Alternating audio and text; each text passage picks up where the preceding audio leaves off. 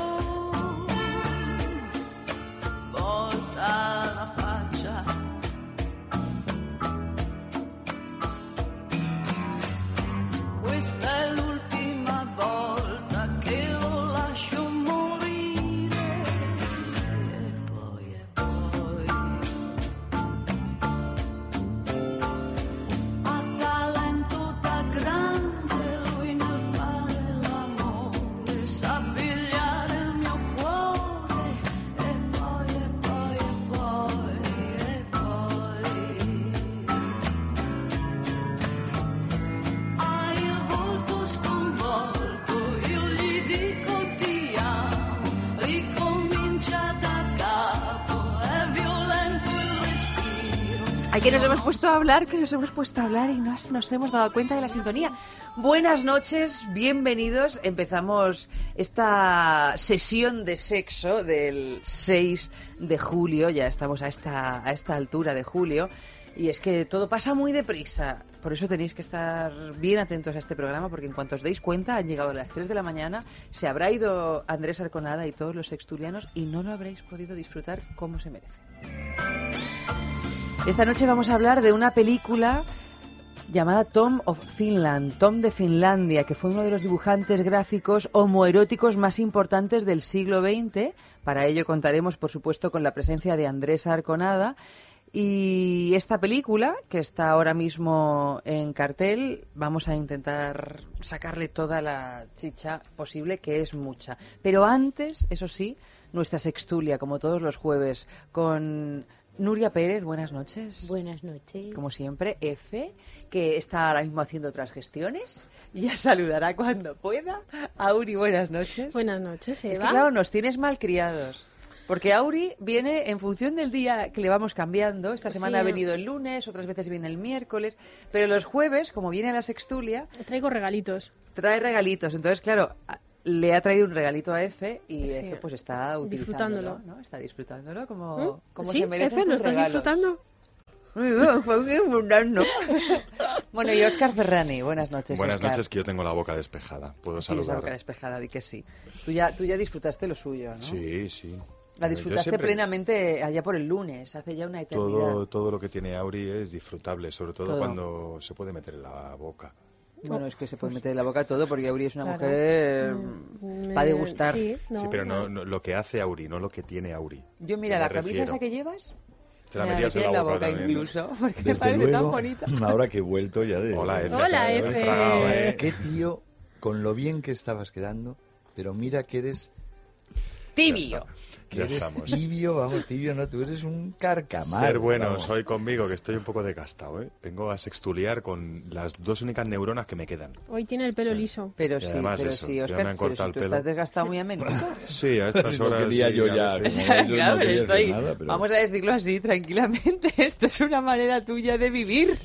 Sauri lo que es degustable lo que hace, lo que es, lo que tiene, Todo. lo- el aire que respira y Qué bonito. Los besos que lleva, los besos que lleva dibujados en el por su boca. ¿Quién te ha dado un beso, Auri? ¿Tengo Ay, besos es- es- eh, me temo que he sido yo, ¿eh? Me temo que he sido yo Sí, porque te he y dejado así marcadita. Pero Pues bueno, mira, pero Marcando territorio. bien. marcando territorio Sí, como las sí. lobas.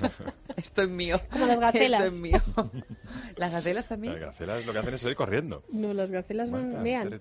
Ah. Bueno, pero bueno, yo lo he marcado de otra manera. ¿eh? Claro. Era más romántico lo del beso. ¿Y Allanta dónde bueno. se ha metido? Ah, Mira, F. Allanta nos tiene, nos tiene, nos estoy tiene preocupada. Yo no sé si sigue siendo una secuela del festival erótico. una secuela Es del festival. desde, desde aquel día no... No, no ha vuelto a ser la Se ha vuelto intermitente. Lo mismo está que no. Bueno, pero es que ya sabemos cómo es esto del inconsciente. Es que un día de repente te levantas habiendo soñado X. Le, y le vienen, le vienen flashback. Te y- vienen flashback y bueno, y pero ya estamos preparados y prevenidos. Cuando Ayanta te hace una llamada así, como una llamada perdida, a cierta hora de la madrugada, Dices, yo ya, ya sé está. que es una señal de, de aviso de Ha pasado un SOS. noche. Pues Sí, ha pasado mala noche o ha pasado mal día, la pobrecita, porque... O sea, que vendrá o no vendrá. No, No se sabe sabemos. Tal vez venga. Como Ayanta es muy duende, es muy Sí, duendecilla, sí. De A mí se me ha parecido un par de veces. se te ha parecido. Así como la Virgen María. en el bo- ¿En bus- sueños? Buscando setas, normalmente. se me ha parecido. Buscando setas se te ha parecido así, te ha dicho, ¿me coges una que yo soy huérfana? No me gustan nada las setas, sácame de aquí. Ya veréis cómo esté escuchando. No, ¿Qué por a hombre, si está escuchándolo, no, no hará más que asentir con la cabeza y decir, sí, la verdad es que esa soy yo, esa soy yo. En fin, bueno, no sabemos si la tendremos luego en el cine. Yo, a mí me da que sí. Pero vamos a ver, vamos a ver cómo va avanzando la noche. Porque con los duendes no se sabe nunca. No se sabe.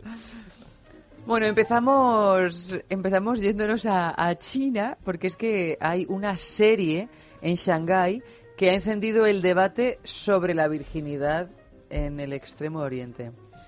Oda a la Alegría es la serie más popular de la televisión china. Es el equivalente a Sexo en Nueva York con los condicionantes propios del país. Se trata de cinco mujeres de diferentes estilos de vida que comparten apartamento en Shanghái. Sus aventuras, romances y problemas cotidianos han logrado atraer a un público muy numeroso, especialmente femenino. Pero uno de los últimos episodios ha generado un intenso debate sobre la virginidad y si ésta sigue siendo un activo preciado por las mujeres en la China del siglo XXI. Una discusión que ha puesto de manifiesto las diferencias que subsisten no solo entre distintas generaciones, sino también entre ambos sexos. En este capítulo en cuestión, el novio de una de las protagonistas rompe su compromiso con ella al enterarse de que había mantenido relaciones sexuales con otro hombre en el pasado. En las redes sociales, la mayoría de mujeres ha mostrado su rechazo por la actitud del novio.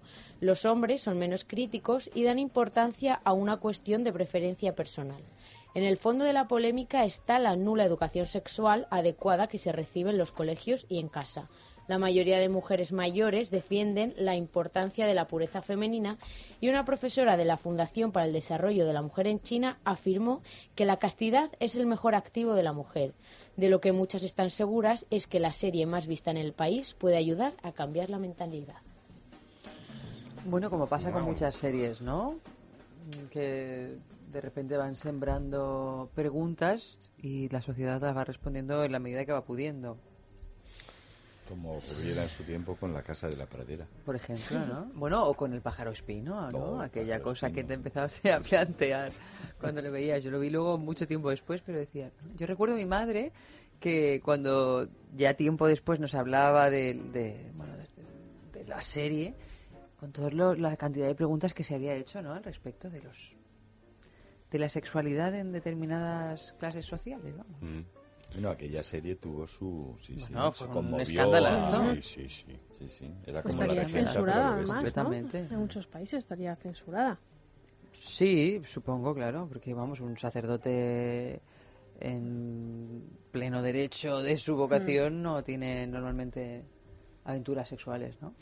Yo es que no estoy conectado con la telechina, pero vamos, me alegra saber que hay, que hay serie de éxito protagonizado por ellas y con temas eminentemente de ellas.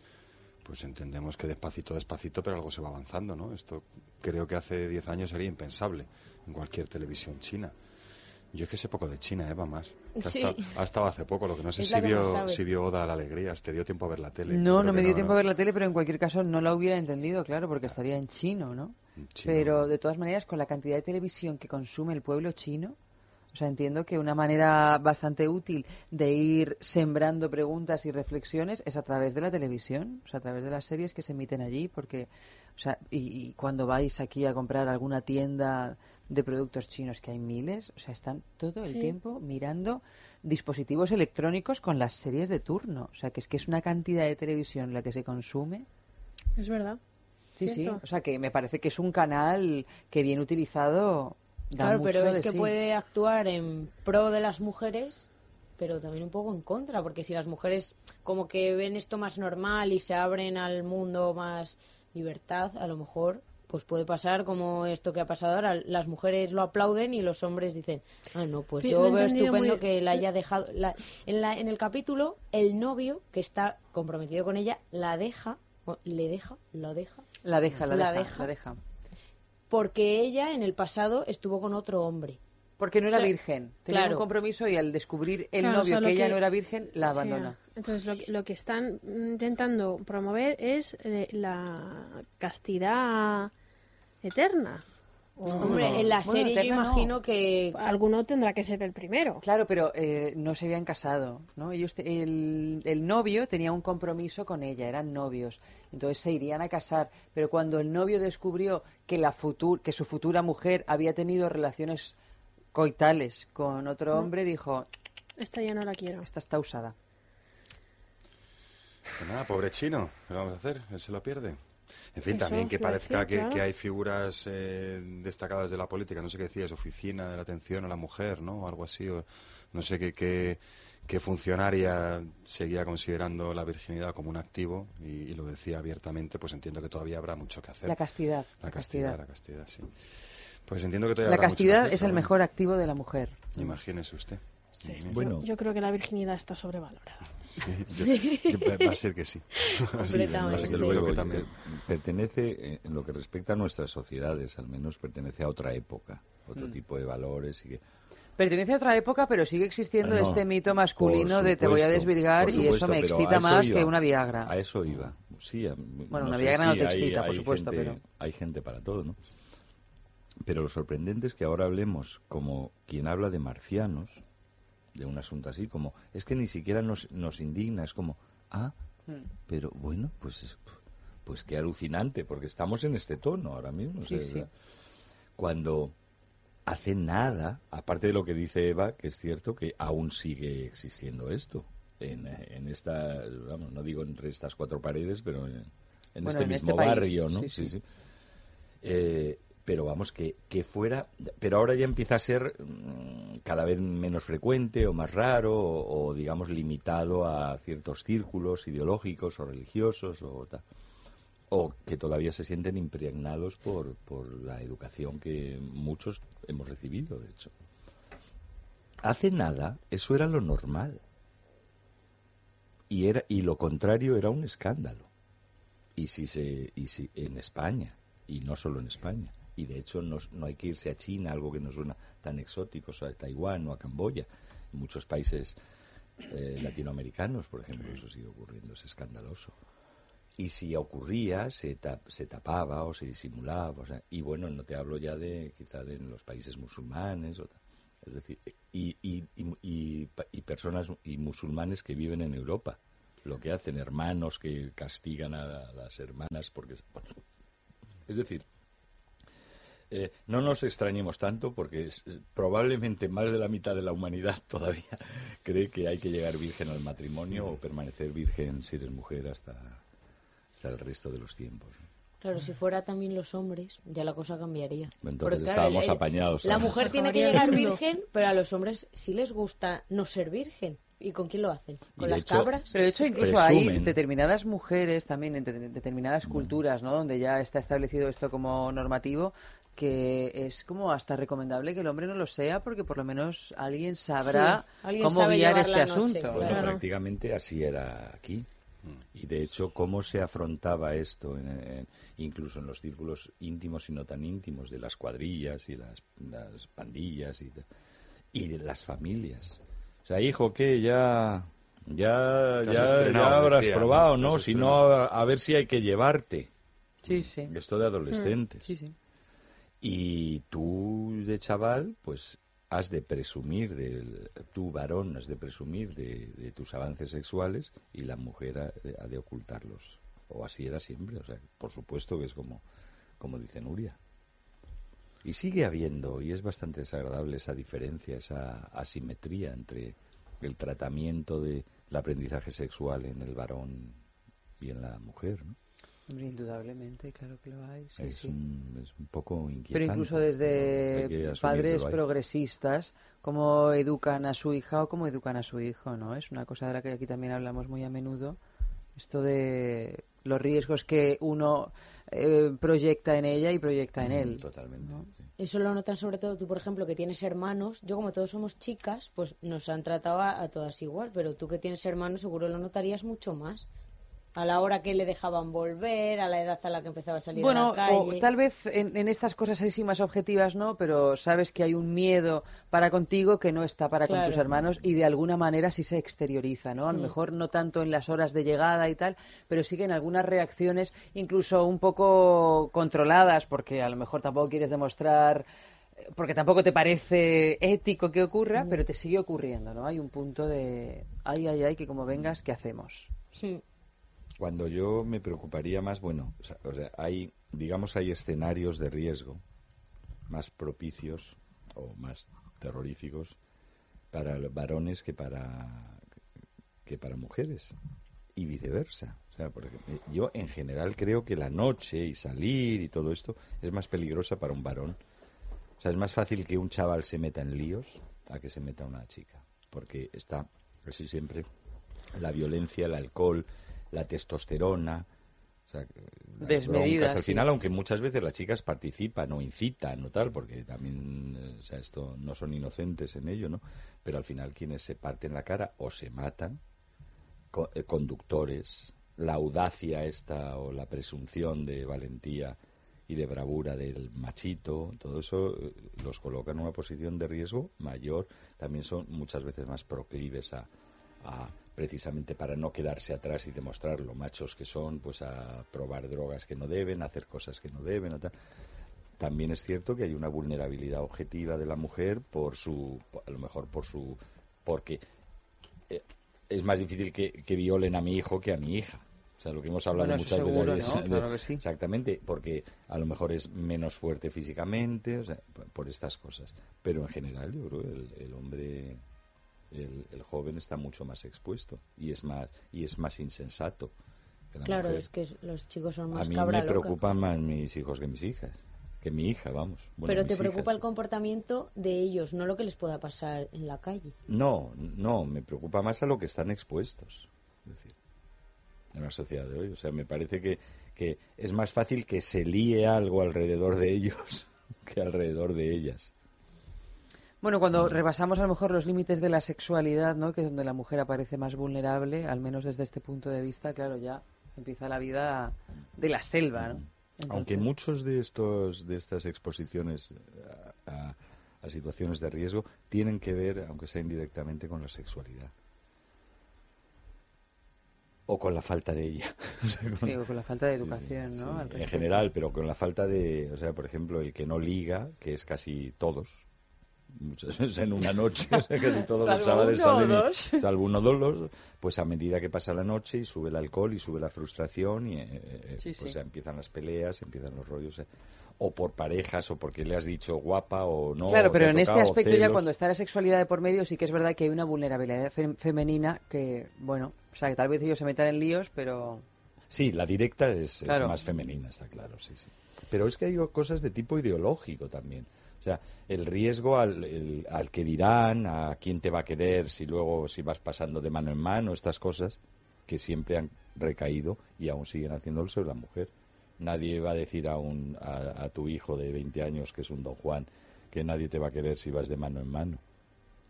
No, Al claro, revés, claro. Hombre, eres si es un don Juan. ¿Cuántas te van a querer? Yo me Y acuerdo... la otra es una zangolotina. Pero es que hay un montón de revistas de estas así Eso que es un arcaísmo consumen... total, ¿no? ¿Cómo? Zangolotina. Pues don. Juan. Eso te iba a decir, serán de la época. Pues este tipo de revistas así que van destinadas sobre todo a público femenino, así de esas del corazón divertido y tal. Yo recuerdo que de esto que están en las peluquerías y muchas veces pues veías a ídolos de estos de Hollywood, como Jennifer Aniston, por ejemplo.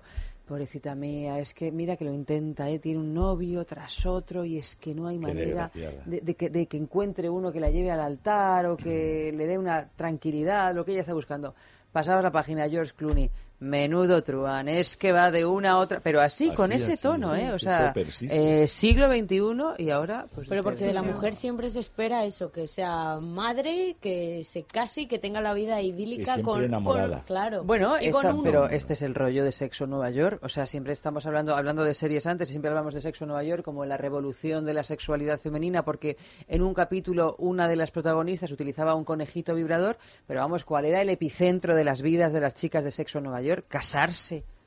Bueno, Samantha no, Samantha Yo- bueno, Samantha encontró también el amor. Yo he visto pocos capítulos de Sexo en Nueva York, pero Samantha encontró al final el amor que la redimió, dejó de practicar sexo de una manera así más lúdica, porque se enamoró de un guapetón que tenía 30 años menos que ella. Mira, por lo Pero menos luego- ahí. Pero Luego no. fue. Luego Claro, se fue. luego dijo, se "Anda dio ya". cuenta que esa Bueno, no pues era Voy a dejar yo mi vida por este. Pero el resto se Sí, compraban el traje de novia y estaban esperando que les cayera el príncipe Sí, sí. de algún balcón del. Lower East Side. Tenían el diario ya, el día de mi boda. Sí, todo, sí. todo preparado. Sí, es muy triste. Eso sí, al menos esta serie se llama Oda a la Alegría. Oda a la alegría. Hombre, Como que la de Schiller. Es más sutil. Andy Foyle. Ah, ah, o da la alegría, pero nada de... de. Nada. No, Ah, no, no, no, la alegría en China viene por otros cauces. sí, sí. Parece ser que no son No, sexuales. sexuales no. No sé yo.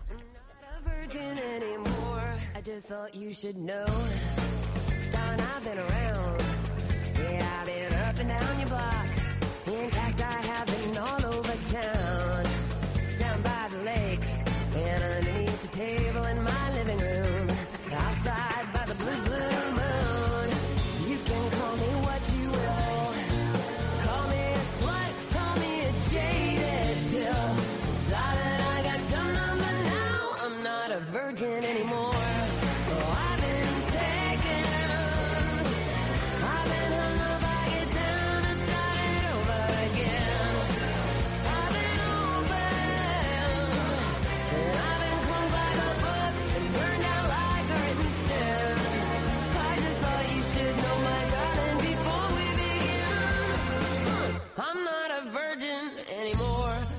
Thought you should know.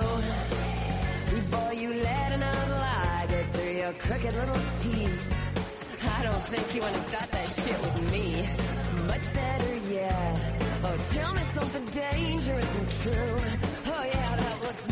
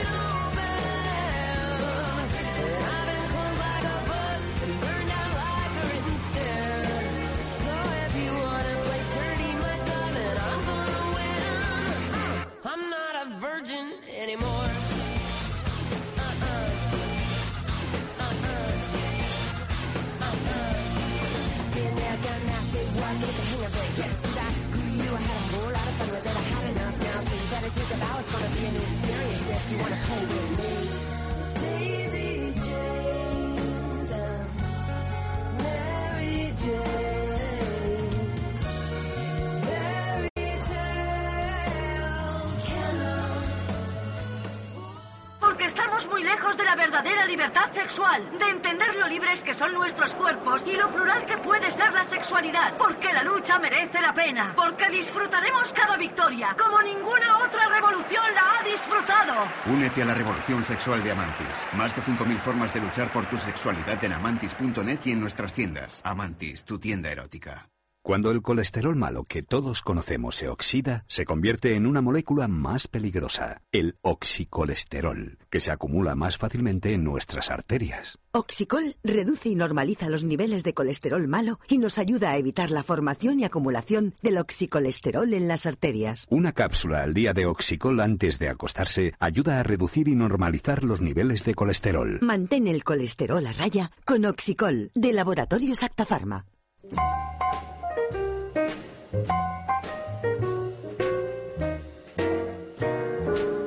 Bueno, y antes hablábamos del pájaro espino. Parece que nos habíamos leído la segunda noticia, pero no, es de estas cosas así medio mágicas que pasan. Orgía gay en el Vaticano. A la policía le resultó extraño que varios hombres no dejaran de entrar y salir de un apartamento en el Vaticano. También llamaba la atención un coche de lujo con placas de la Santa Sede. Decidieron informar a las autoridades y éstas le dieron vía libre para saber qué pasaba. Lo que encontraron en el apartamento fue una orgía gay donde además se estaba consumiendo droga.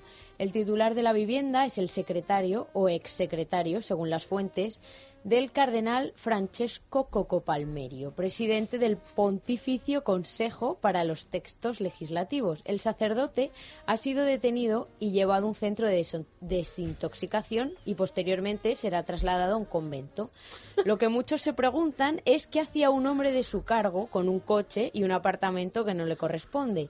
Por otro lado, muchos no creen que Francesco Coco Palmerio no supiera nada de esto y según cuentan solía trabajar juntos hasta bien tarde. Él mismo había propuesto a su secretario como obispo de algunas diócesis. Pues yo- Pero eso es otra. Pero eso es otra historia y deberá ser contada en otra ocasión, ¿no? Pero claro, lo, lo llevan a un convento porque ahí es el mejor lugar para tenerlo, Célibe. Y además tomaban drogas. Y además tomaban drogas. Que a lo mejor Es que tomaban una drogas. orgía a palo seco tiene que Hombre, ser muy en imagínate, el sobre todo entre, entre sacerdotes del Vaticano.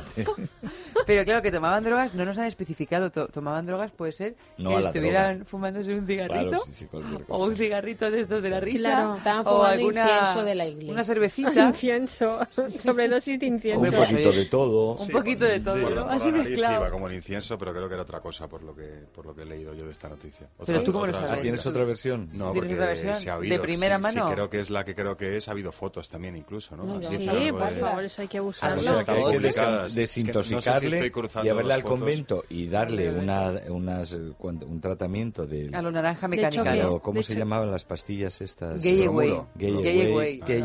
Gay No, bromuro era Gay para... away, gay away, gay Gay away. Away, ¿tú sabes lo que son ahora? No. Gay Away son unas pastillas, pero que esto no es broma, ¿eh? esto es absolutamente cierto. Lo que pasa es que los el laboratorio, sí, sí, comercializadas en Estados Unidos por un laboratorio canadiense, unas pastillas para curar la homosexualidad que tenían Mm. sabor a pene putrefacto. Bueno, no, lo de no, no, no te puedo creer. Yo lo es- estuve mirando en la web y yo no he visto lo de putrefacto. ¿Ah, sí? Eso, es, eso os lo habéis Stinky- inventado no, no, Stinky vosotros. Penis ponía, no, Stinky no, no, Penis. no, no. En donde, en Penis el- flavor. No, Sí, pero en el sí. laboratorio no, no. De verdad que yo vi Stinky Pennies y pero en el laboratorio canadiense que estaba escrita la, o sea, donde te venía que ellos el- elaboraban un comunicado donde decían, bueno, esto a priori era una broma. Pero como en Estados Unidos se lo tomaban en serio, pues decidimos que, oye, ya que se habían vendido tantos Pues ejemplares, adelante, sí. hacer de tripas corazón.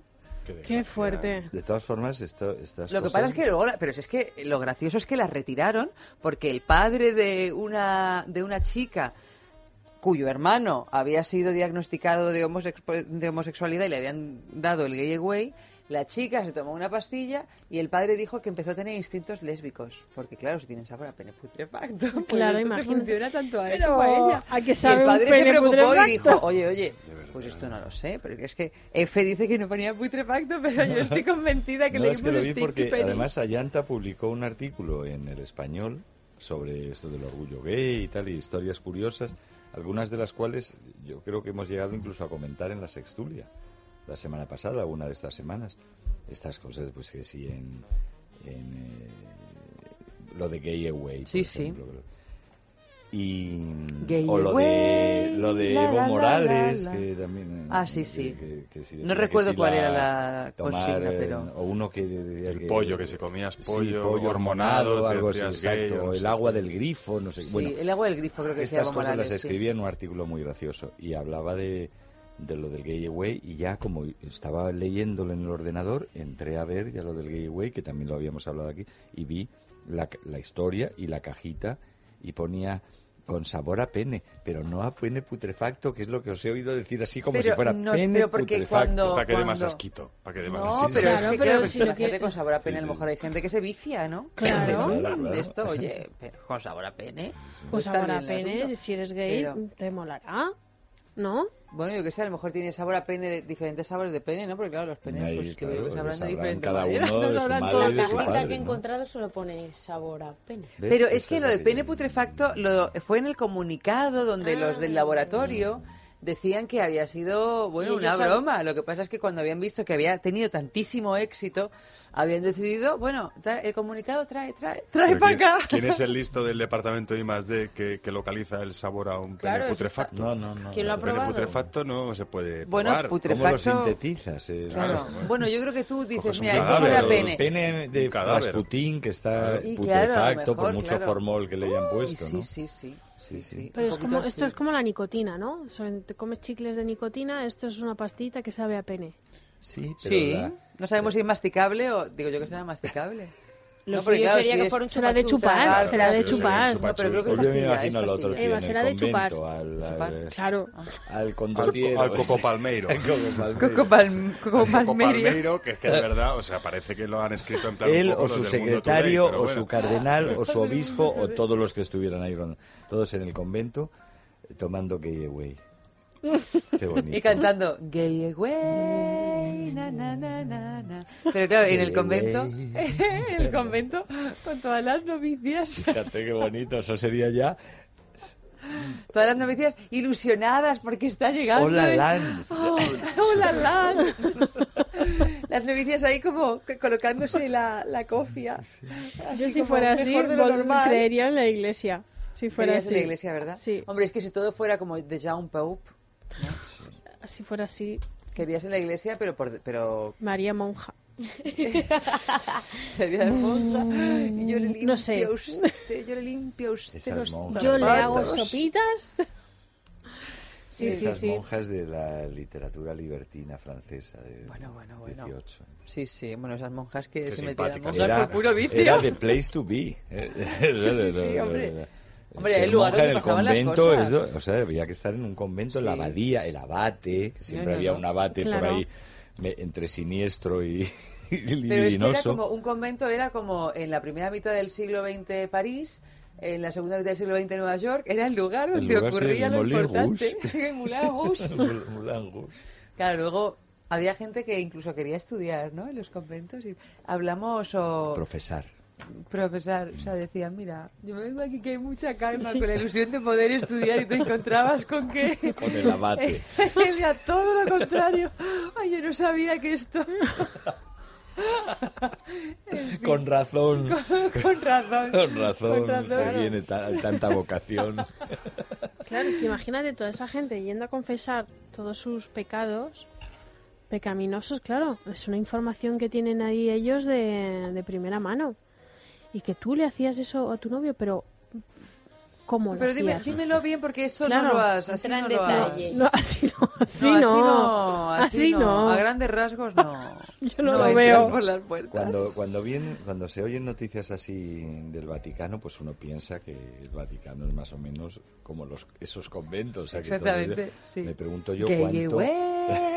Es un poco... en lugar de cantar las maitines todas las mañanas... Gay away. La, la, la, la, la. Al final del Tenéis canto que ver a Eva ahora. Todos Está perdiendo los graves. tremenda. Repartiendo pastillitas por las habitaciones. en lugar de en lugar de otras cosas. Bueno, pero eso, claro, esos son solo alguno que otro. Alguno que otro, bueno, o yo no sé, lo que me gustaría, a ver, datos, ¿cuánto, ¿cuántas orgías eh, gays o no ocurren Se organizan a la semana. frecuencia, claro?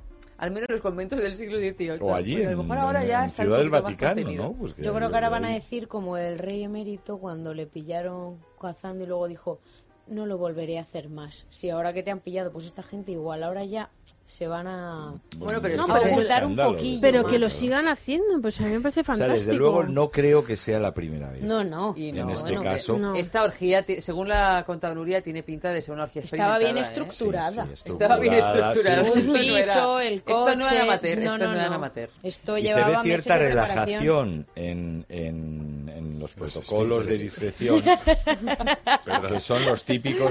Me tú lo habéis puesto. eso porque has visto, Me lo habéis puesto a ¿Qué he huevo. la foto.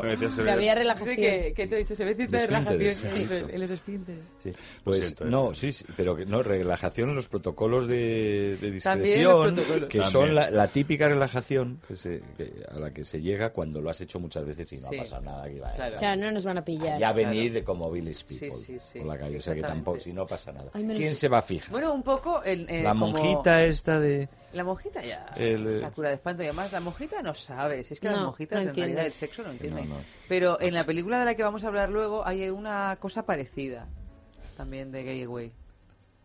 Es que claro, las monjitas les pillan más lejos. Yo ahora que está, estaba diciendo F esto me he imaginado El camarlengo, quitándose si el el, camarlengo hábito viene, además, ahí en te va a plan decir, si viene a la un striptease, chas, y se lo abra así, se Sí, quita sí, pero por el un momento deja de pensar en el pájaro espino o en Claro. Jude Law y piensa Eh, en la realidad de las cosas. No quiero, no Piensa en quiero, tu barrio, eso no. piensa en tu barrio. en fin, bueno, vamos a pasar a otra, a otra cosa antes de que nos pase como a Buena Fuente en aquel programa maravilloso donde donde Fernando, ¿cómo se llama? Fernando, el, el dramaturgo este tan famosísimo. Arrabal. Arrabal, Fernando Arrabal, empezó a contar la anécdota de cuando estaban bailando y a él en un cóctel que habían organizado para él porque le daban no sé qué premio, se le cayó la copa y de repente, así como de la nada, vio una mano extendida con una copa y él se lanzó a cogerla pensando que era un milagro divino cuando vio que tras ese brazo estaba la figura del rey emérito.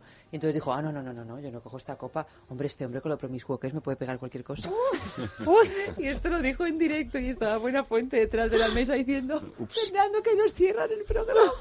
Bueno, es que bueno, Arrabal, yo eh, recuerdo que lo invité a, a Estocolmo a un congreso universitario en el 99 por el centenario de Borges y él había rodado un, un documental entrevista a Borges en, en, en Suiza en sus últimos años. Entonces, con esa excusa y la proyección del documental, daba la conferencia inaugural de ese simposium en el que venía bueno, todos los, hasta María Kodama, o sea, era todos La los de grandes especialistas de Borges, centenario, estaba allí el, eh, eh, el todo Borges. El mismísimo Borges. El mismísimo Borges redivivo.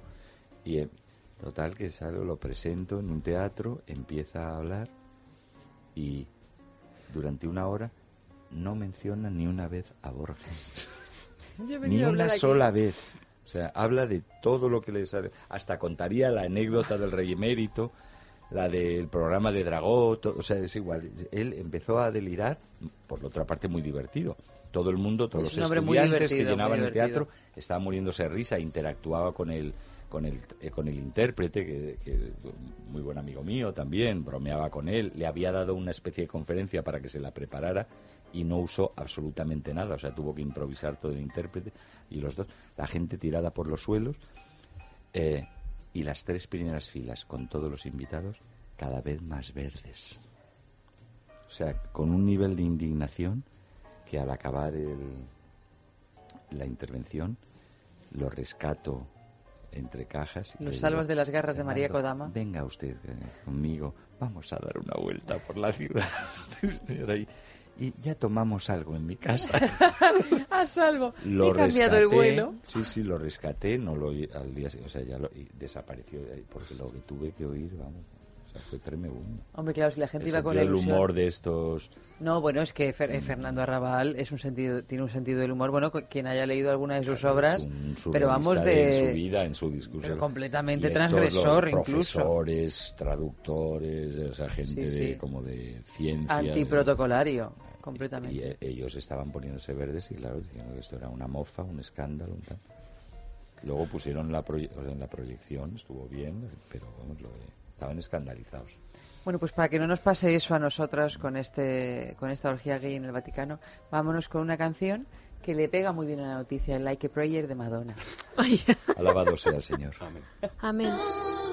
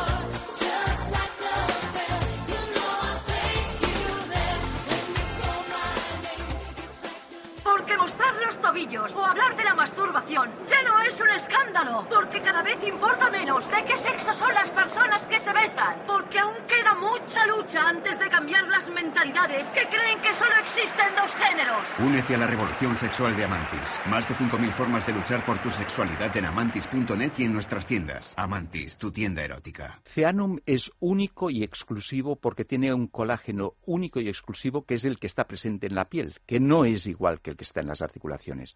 Ceanum contiene colágeno tipo 1. Ceanum cuenta con la máxima seguridad y eficacia porque se trata de un colágeno de calidad farma. Tomar un vial diario de Ceanum en tratamiento intensivo de 10 días para obtener los mejores resultados sobre la piel. Ceanum, más que un tratamiento, de Laboratorios Actafarma.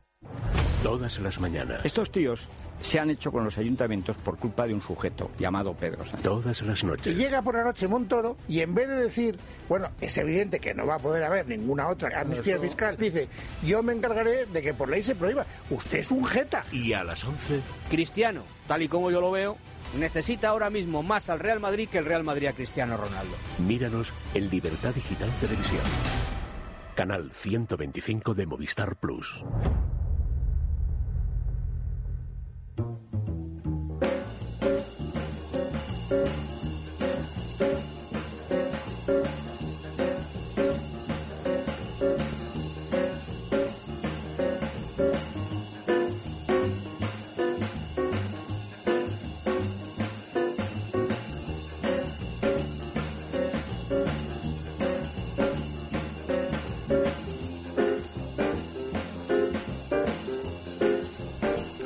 Cambiando radicalmente de tema, mata a su novio para ganar popularidad en YouTube.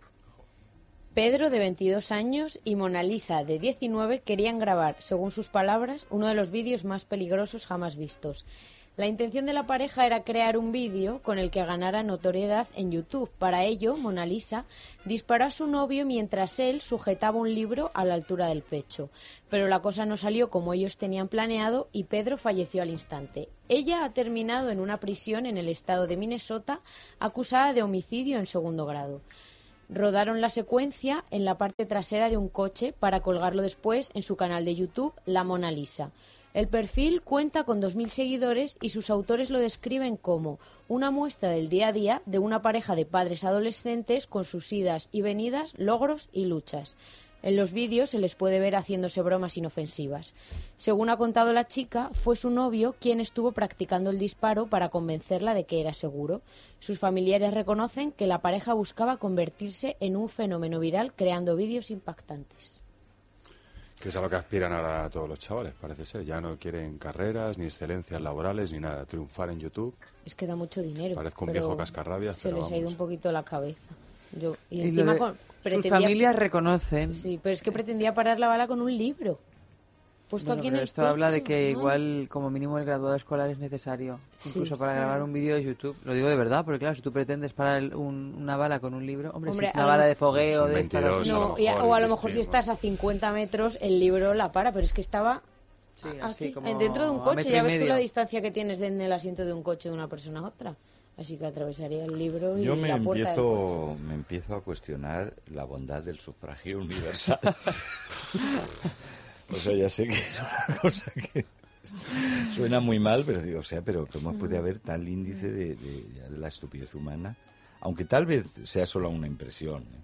Que yo, tal vez la, eh, Esto la- tal vez solo la ocurra con estupidez los humana youtubers, es, un- ¿no? no- no- Los es una constante. O sea, que Sí, sí. se reparte en el tiempo, pero es una constante. Como la felicidad y tal. O sea, nunca, no, no, no varía. Pero es que esta- estas. Creo que cada generación tiene una manera de. una aspiración así. eh, general. de de, ser rico, famoso y feliz por el atajo. Y Sí, ahora sí. la de Hombre, es eso siempre, claro, porque esto, de los grandes siempre ha hermanos y habido- estas cosas. Sí, claro. Bueno, ahora empezaron hace sigue- 15 pues la años. tele o yo qué sé, o los toros o lo que sea. No, Sí, bueno, los toros sí, precisamente fácil no es. o sea, No, pero que- bueno, sí, Pero vamos, como- que cosas de estas de hacerte... Sí, El la atajo. fama fácil, Pero el la dinero fama fácil, rápido. es que la fama fácil antes no era, ta- no era tan fácil. No era tan inmediata, sobre todo. Ahora los mecanismos estos de redes sociales, como dice Oscar cuando se plantea, no, no es que seas cascarrabias, es que es cierto que ahora haciendo una gilipollez, con perdón, de estas características, te puedes hacer famoso. Famoso un ratito, porque tampoco te va Bueno, un ratito. Bueno, tienes que ir renovando cárcel, la ¿no? gilipollez. Pues Sí, no. la cárcel. ah, bueno, o sea, no. ¿de qué Ahora, claro, ahora es famosa, se ha hecho famosa, lo ha Claro, conseguido. Claro, pero no Al con la intención que ella Exacto. pretendía. Pero lo que pasa es que en el mundo de los youtubers, de Hay de verdad, o sea, es que hay, bueno, de todo, pero es que hay también de cada cosa, es el más difícil todavía y claro, el más difícil todavía llega un momento en que tiene que pasar por las balas de fuego. Porque, o sea, es que yo cada vez que veo esto se ha hecho viral, o sea, y cada vez que eh, lo que se ha hecho viral es cada vez más imposible. Es que antes, cuando no había tanto youtuber, bueno, que ni siquiera existía el término youtuber, era muy, a ver, fácil relativamente porque que si los de maquillaje, los que probaban videojuegos, pero es que ahora hay tantísimos que ya, claro, la gente o haces cosas rocambolescas o no llegas a la fama. Porque todo es, es, es un puñado de lo mismo. Claro, se que grabar todo. un vídeo de- en la cómoda de tu habitación, como Maquillándote, Way, claro, o esta que se sí. hizo tan famosa al principio, de cómo hacerte las pestañas más largas, ya es que tienes 2.000 competidoras por, por país. Claro, claro, y o Entonces- eres mega popular, por ejemplo, como Dulceida o Yuya, o... Sí, es que me estaba acordando de una que, que me hizo muchísima gracia, que era como plancharse el pelo y, y se quedó con Y el se mechón me queda el mechón, pelo. se le quema y... Pero y lo se subió, lo subió Sí, a sí, sí, YouTube. sí, sí. Y esa fue la gracia. Claro. Esa fue la gracia, eso fue claro. el- Se lo- eso fue lo puso la viral. plancha en el pelo y se Bueno, quedó... y otra que se decoloró la cabeza entera y cuando se está secando haciendo así con la toalla atusando el pelo, se le cae todo el pelo. Se Ah. lo había quemado y es que se quedó nada, con esto, dos deditos de pelo. Y claro, y, sube se el vídeo. Claro.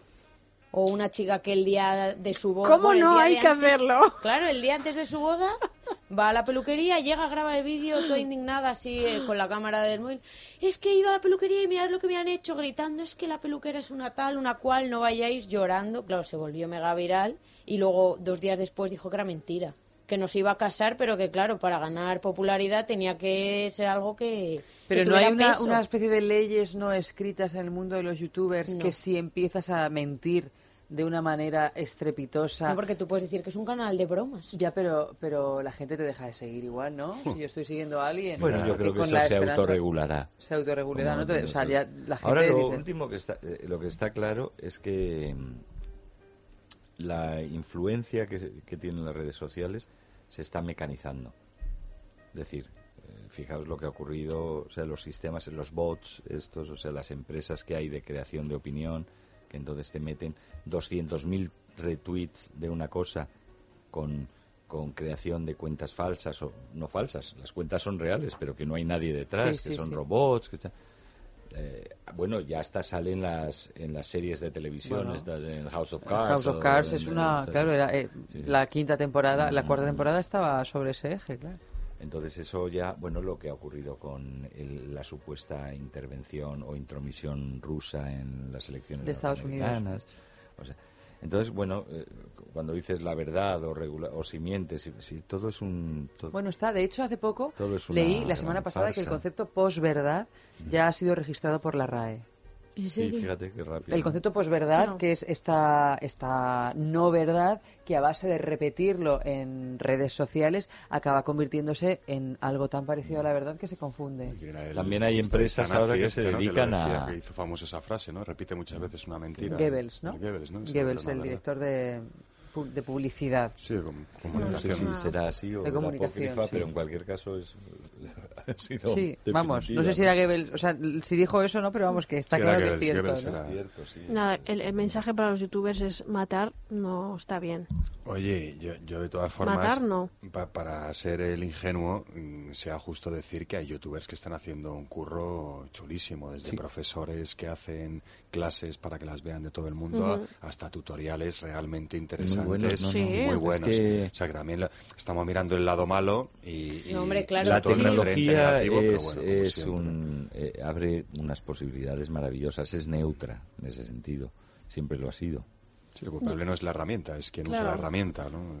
es el Eso es. uso Es que es una, lo herrami- debemos. una herramienta es el súper uso pero a mí potente. me parece que la tecnología digital en los últimos 30 años sobre todo desde que, que ha ido llegando desde los 80 y tantos que me sali- sale el PC, no sé si en el 86 o el, el PC que era bueno el- el- ZX puedes tener- Spectrum. puede, no, El primero, un ya después, ya con sí, caja, pero ¿no? eso era más para juegos, pero o sea que prácticamente todo el mundo ya puede tener un ordenador en su casa, aunque sea para hacer facturas y escribir en una pantalla fos- verde fosforito, pero, luego, o sea, los 90, luego Internet, o sea, todo esto ha sido un alucine absoluto. O sea, es que como nos acoplamos y nos adaptamos y nos acostumbramos a todo, a lo bueno, a lo malo, a lo izquierdo y a lo derecho, eh, eh, lo metabolizamos muy rápido y parece que siempre ha sido así. O sea, si a mí me lo cuentan hace 30 años, es que digo, o sea, ni 2001 no dice al espacio ni nada. Esto es un alucine. O sea, la biblioteca universal en mi móvil. Eh, Las comunicaciones así pam, pam, instantáneas, como de ponerte mensajes o verte la Videollamadas. cara. Bueno, en Regreso al Futuro se quedaron, ahora lo ves, ¿os acordáis de la, el, Sí, el- el número de Regreso al Futuro? 2016. Era 2016 Mm. y es que se quedaron cortos. O sea, por todos lados sí. se quedaron cortos. Algunas cosas acertaron, Sí, pero... esa- es- bueno, y hablando de YouTube, por ejemplo, hace poco en un festival de, de literatura infantil y juvenil salieron Que un todavía par queda de alguno, de sí, de booktubers. Que era un concepto- yo es que no sigo mucho, sí, yo no sigo mucho las redes y esto, pero al final uno se acaba enterando hasta- eh, no so- de esto, de quién es Belén Esteban, de, de- o sea, de- Sí, de sí, cosas que es que son inevitablemente. inevitables, ¿no? eh, como el amor está en el aire. Los Hasta booktubers co- se acaba enterando. comentan libros los booktubers o, Sí. o- ¿no? Son como reseñadores de libros y, y, bueno, y, y el chaval que era joven y aún parecía más, que salió ahí a la palestra explicando, hizo y explicaba a unos estudiantes de bachillerato cómo hacer sus propias reseñas, ¿no? Era un tío muy espabilado, tenía, o sea, lo hacía muy bien. Y el profesor aquel es que ahora estaba buscando y no encuentro el nombre. Le dieron un premio internacional hace poco al mejor maestro o algo así. Eh, eso que hacía clases eh, de educación general básica en castellano, muy bien montadas, muy cortitas, muy, muy inteligentemente presentadas. Y eh, a mí me llamaba la atención en esa noticia que vi entrevistaban a pues eso a niñas de aldeas de Sudamérica, eh, gente que, que estaba aprendiendo gracias, Bueno, es que es maravilloso gracias a los vídeos de YouTube de este señor. Y ahí los Eh, cursos eh, que se llaman MOOC, que es Massive, Massive Open Online Courses. Cursos online eh, eh, abiertos, para masivos, para que miles de estudiantes, porque claro, te da igual, son como unas, unas colecciones de, de vídeos De de, temas, profesores ¿no? sobre temas, con a lo mejor unos cuestionarios online, complementarios y tal. Pero es que es hay- que los cursos de verano Es que los ya, tiene. Stanford, los tiene Harvard, o Sí, sea, sí. gratuitos. Si quieres pagas un poco, entonces te, tienes derecho como a que te examinen o a descargarte, te dan ah. unos créditos, una especie de A una especie de titulación, de, titu- ¿no? de De- titulito, de, de- sí, de, Mm. de sello, ¿no? Y bueno, pero es que hay cursos verdaderamente extraordinarios, o sea, y, y- y cursos luego regulares que son grabados en streaming y se sirven de, de, estas grandes universidades, pues que puedes estar en una aldea en Camboya y conectarte y lo ves y, y encima sin pagar, o sea, que es que o sea, en fin, que esto es maravilloso.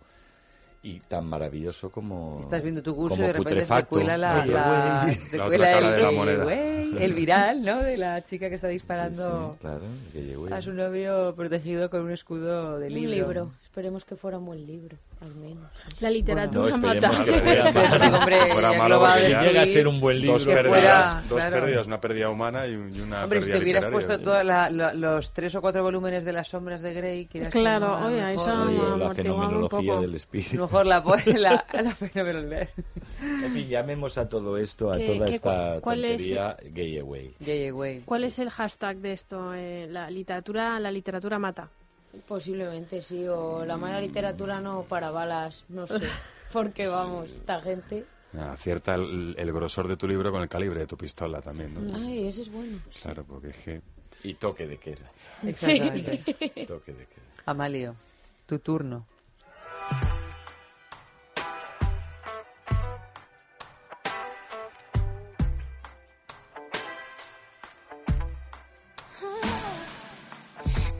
Permission, made my decision to test my limits. Cause it's my business, God is my witness. Stop what I finished. Don't need no holder, taking control of this kind of moment. I'm locked and loaded, completely focused. My mind is open.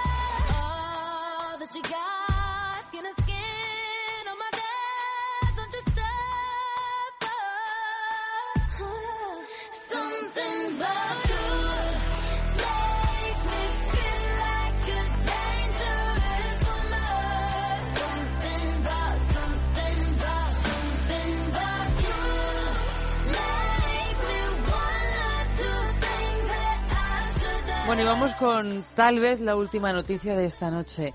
Un joven gana mil euros al conseguir poner 11 preservativos en un minuto. No sabemos si estos 11 preservativos los acabó utilizando en su propio cuerpo. Mm, creo que no, pero bueno, vamos a verlo. La marca Control organizó hace unos días su tercera edición del Campeonato de Destreza y Rapidez en poner preservativos. El ganador ha sido un joven que logró colocar correctamente 11 en solo 60 segundos. La proeza le ha hecho ganar 1.000 euros. Los concursantes debían colocar los preservativos correctamente en unos dildos después de abrirlos utilizando solo las manos. Las dos ediciones anteriores fueron ganadas por mujeres. Los organizadores del campeonato explicaron que uno de los motivos principales que alegan los españoles para no utilizar preservativo es que consideran que el tiempo que tardan en ponérselo les corta el momento de excitación.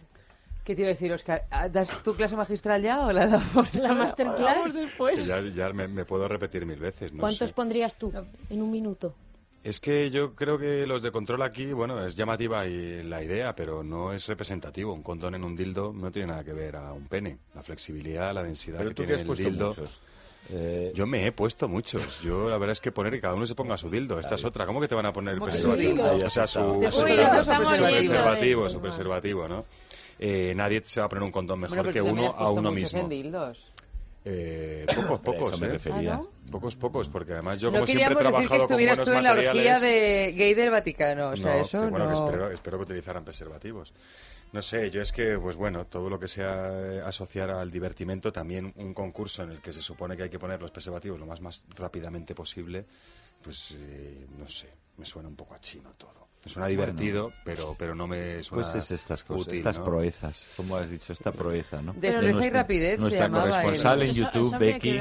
Yo- Lamour. Becky, voy a Yo- hacer yo- un canal YouTube, Becky. Yo creo, Becky yo, Lamour. yo creo que la excusa para no ponerse el preservativo no suele ser que, que tardes mucho tiempo. Hay otras Hombre, muchas. hay no, otras pero yo creo que el tema de que te corta un poco el rollo es algo que también está implícito ¿no? en el hecho del preservativo.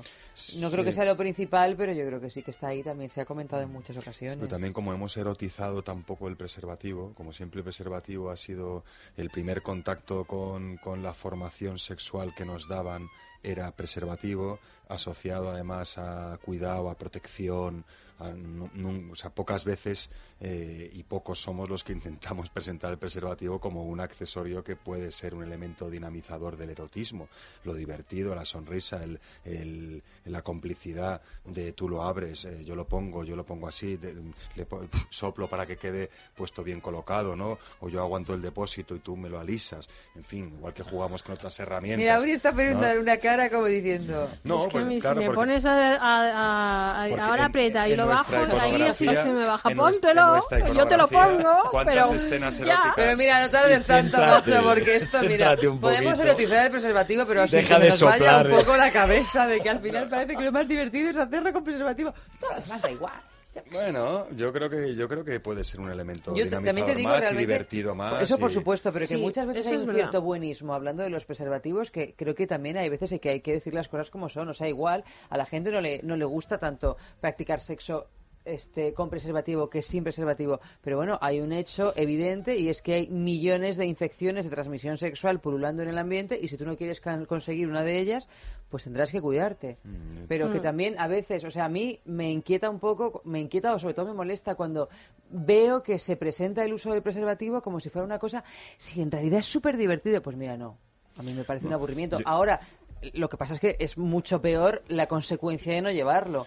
Entonces, hablar un poco desde, desde la madurez, ¿no? O Y, de- y desde el conocimiento, porque insisto que, que todos los argumentos que van en contra del preservativo y que se apoyan en que no se siente igual no son, no son reales. No sientes igual a partir de las terminaciones nerviosas de tu mucosa.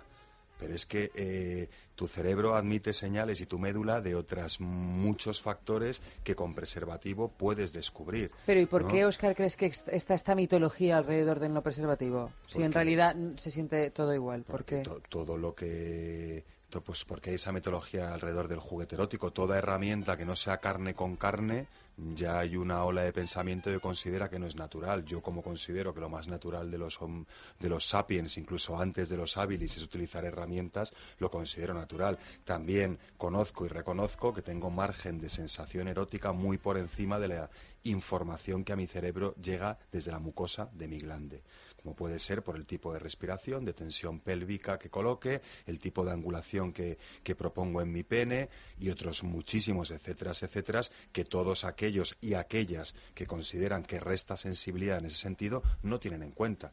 Yo eso no lo considero buenista, lo considero realmente, volvemos a aquello que os hace tanta gracia, las famosas sendas y plataformas. Si tu única senda orgásmica y plataforma orgásmica conocida y reconocida es el estímulo que en que en contacto coital se establece a través de, la membra- de tus membranas mucosas, pues sí, te quita sensibilidad. Ahora bien, sin ser buenista, si tú conoces y reconoces todo tu mapa erógeno y descubres que hay mucha vida más allá de tu mucosa y la de tu pareja en un contacto coital, insisto, y no lo digo por buenista, eh, no, no resta sensibilidad en general, no, no resta calidad al encuentro sexual.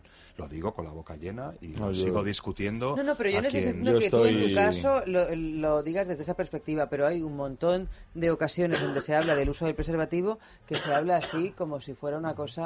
Por o sea, simplismo, Sí, es como si fuera peor. en realidad, pero es que eres tonta si no disfrutas con el preservativo. Yo, Bueno, yo estoy totalmente de acuerdo en lo que has dicho, Oscar, sin que sirva de precedente. Vale, tomo Eh, nota. pero de- en todo, ¿eh? En todo. Y a- y incluso de, de modo retroactivo, porque después de esto último que has dicho, hablando de incluso lo de soplar el condón, bueno, sin ir tan lejos, pero que eh, cargar de erotismo en vez de deso- deserotizar al, al uso del condón y a su puesta, a su puesta, sería interesante y además es muy posible y se puede hacer, eh, porque es un mal necesario.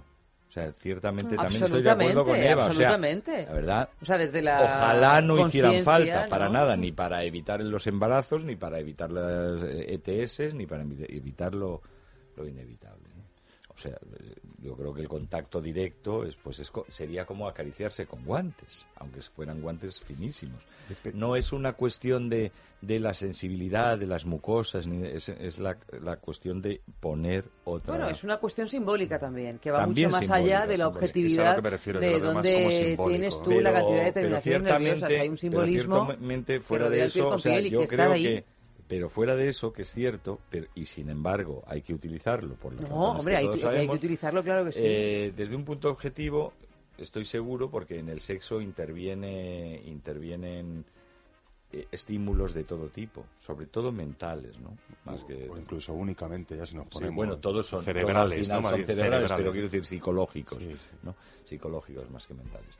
Y, y, bueno, y en ese sentido, la- el, eh, el, em, el recorte de sensaciones físicas genitales no es tan tan grande, es más lo simbólico, es Mm. más todo En esto, relación ¿no? a las otras alternativas cambio, que te en- quedan, entonces, en- si en lugar de atenuar y cortarte el rollo con eso, lo consiguiéramos hacer, imaginaos que solo se pudiera hacer, se, eh, se pudiera penetrar con condón.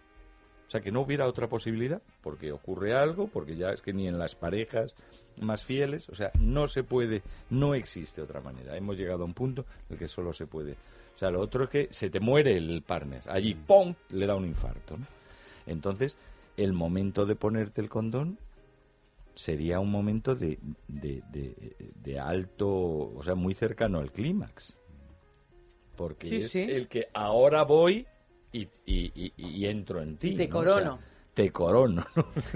Y, a- y además que lo- aquello de O lo sea, que- ya habría otra, otra la vinculación coronación. simbólica eh, de, de- de proceso, de tal, que erotizaría la puesta en condón en vez de que, que no fuera así. Bueno, o sea, que yo creo que... es- es muy Pero claro, también hemos conocido el sexo de otras maneras, ¿no? O sea, que, que eso ahora mismo no, no es así. Entonces sabemos que se puede practicar sexo oral con y sin protección, que se puede practicar penetración con y sin protección, que hay todo lo podemos hacer con y sin protección. Entonces, bueno, yo creo que es tan fácil como asumir que estamos que es como andar descalzo por la calle, bueno, pues igual te vas a clavar un vidrio. Es que me gusta. Bueno, pues te clavas un vidrio y ya veremos qué Además, pasa. in- insisto que no hay mal que por bien no venga. No, a mí me parece que la analogía con el casco de la moto eh, viene muy al caso en este sentido. Eh, se decía que tú no disfrutas igual de la conducción, que cambiaba tu espacio visual, que, o sea, al principio cuando nos obligaban a llevar casco, yo me acuerdo que viví un poco aquello, había gente como, bueno, ¿cuál- ¿qué va a ser lo próximo, no? Es que no se puede conducir con el casco, es que no es lo mismo, ¿no? Ahora no hay moteros que no sientan al 100% la moto sin su casco. Es eh, la inmensa mayoría. Incluso tiras del hilo y yo en mí antes del casco y después del casco, con el casco puesto, encontraba una, una forma distinta de conducir que también llega a disfrutar. Empezaba teniendo menos frío, ah, pues no tengo frío. Eh, estaba más atento porque esa, ese cerramiento que te hacen los oídos hace que tengas una consideración de concentración distinta. Eso mismo lo podemos extrapolar al preservativo. Bueno, pierdo Bueno, por un lado. vas en moto, vas, coges una buena moto, un buen casco y un buen preservativo. Es que es a lo que iba. Ya es que vamos. Eres Batman. Sí, vamos. Bueno, Es que es a- es que es a lo que iba. Nos pensamos que todos los preservativos son iguales, ahora sabemos que no todos los preservativos son iguales, ni en cuanto a fórmula, ni en cuanto a densidad, material, etcétera. Y luego eh, tú puedes ser tan listo de llevar la visera del casco empañada, porque nadie te ha dicho que hay un liquidito, porque nadie te ha dicho que antes de salir tienes que hacer esto con la visera, con el preservativo igual.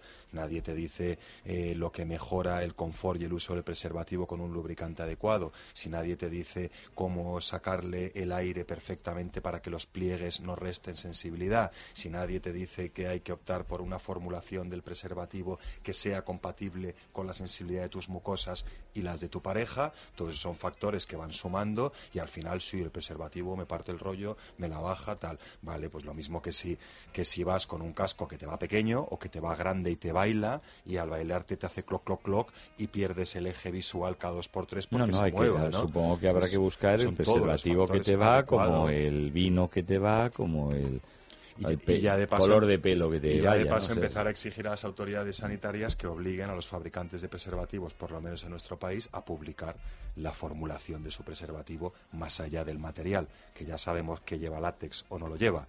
Pero es que necesitamos, es algo que a, muchos del sector nos tiene alucinados, ¿no? Como es obligatorio poner los ingredientes de todo y el porcentaje de cualquier eh, todo que te vendan a nivel cosmético y algo tan importante que entra en contacto con algo tan vulnerable como es nuestras mucosas, Pues sí, es, parece sensato. Látex. Mm. Pero, oiga, pero ¿y qué lubricante utilizado? ¿Qué conservantes lleva? ¿Qué, qué- qué porcentaje de caseína? ¿Qué- ece- esto en España no. Ahora hay algunas marcas que de motu propio lo publican porque son muy y majas. En otros países Pero- sí, o sea, en- de la Unión Europea. Al menos no sí. sé si es obligatorio, no he Porque consultado si no- legislación, sí, sí. pero sí que conozco a muchas más marcas europeas que lo publican en sus webs por lo menos, incluso en sus estuches menos que otras. Aquí hay eh, empresas súper conocidísimas, marcas que no voy a decir porque las conocéis todas, Mm. que no puedes saber lo que lleva en su producto. Porque no lo pone en su web, no lo pone en su caja y no lo pone en ningún lado. Encima, si les llamas preguntándolo, poniendo un mail, te contestan con groserías. O sea que. pues que bueno, grosero, el, mundo, el mundo ese del condón, que es la fila. el Entonces filo di la marca. Ya lo sabéis, Claro. ya lo sabéis. Las No, dos las- marcas, las dos marcas que os están viniendo a la cabeza son marcas que no publican lo que llevan sus preservativos, entre otras cosas porque a veces yo creo que ni lo saben, porque derivan a subfábricas y esas subfábricas cada uno acaba decidiendo el porcentaje. ¿Y la marca X. del preservativo este volador que ha irrumpido últimamente? Eh, ¿Lo publica? Yo creo que en su página puede ser que sí. A mí al menos yo es que como tengo amiguitos, pues me lo han Mucho dicho. hexágono, he pero no sabemos de qué es. Puede ser, puede ser que no. ¿eh? Puede ser que no. ¿eh? ¿Tú crees, Nuria, que eres abeja, así, entonces. más jovencita, que en tu generación se utilizan los preservativos o tanto como hace unas generaciones? No. Porque cuando estábamos aquí, los que estamos aquí éramos más jóvenes, No estaba se ese usa, miedo terrorífico, entre otras cosas, Por eso, por pero... ah, es que no se siente igual, ah, es que se tarda mucho en ponerlo, no, es que son muy caros, es que me da vergüenza ir a comprarlos. Yo me acuerdo, una amiga mía, fuimos cinco, eh, cinco chicas Cinco para amigas. comprar, sí, en plan, "Ay, venga, no, cógelo tú, eh", y luego nos lo repartíamos, pero porque nos da vergüenza ir una a comprarlo. Y claro, le decía alguna, sí, seguro que los chicos tienen. Y claro, los chicos decían, no, pues lo tenéis que comprar vosotras y la que te puedes quedar embarazada eres tú, no yo. Vale, vamos ya. De nuestra pues mira, crónica de nuestra Nuria, corresponsal ese chico no en nos la adolescencia. Ese chico que te ha dicho eso, a No, no, nosotros no nos no, gusta. a ¿eh? mí, por suerte, no, a mí por suerte. Mira, Mira, yo voy a hablar con tu padre y le voy a prohibir que vayáis con chicos así, porque... Sí, mejor yo me quedo en casa. Me acuerdo. En... No, bueno, en casa no. Simplemente no te vayas no, con no. eso. Me voy al Vaticano.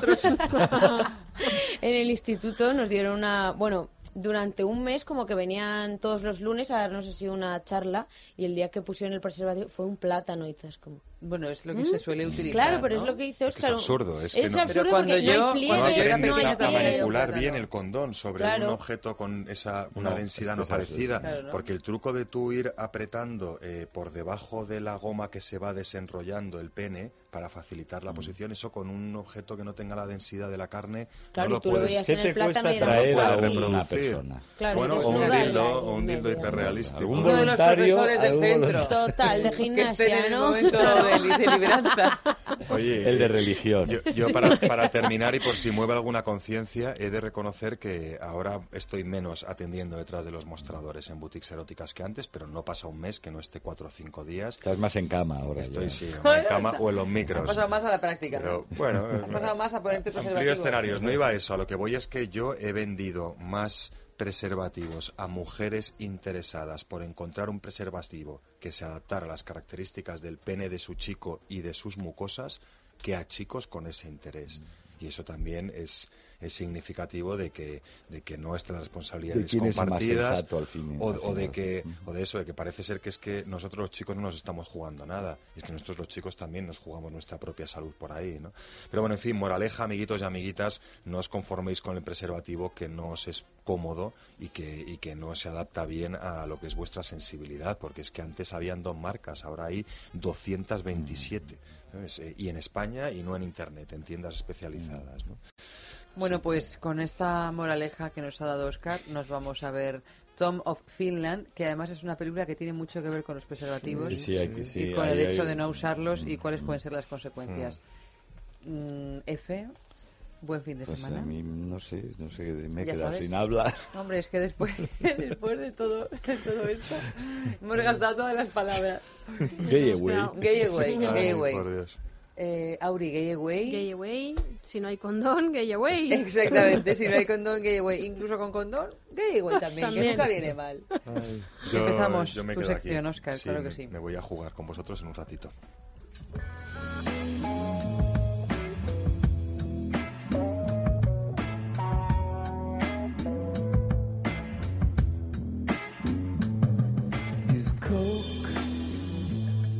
Is a mystery. Jackson history. If beauty is truth and surgery, the fountain of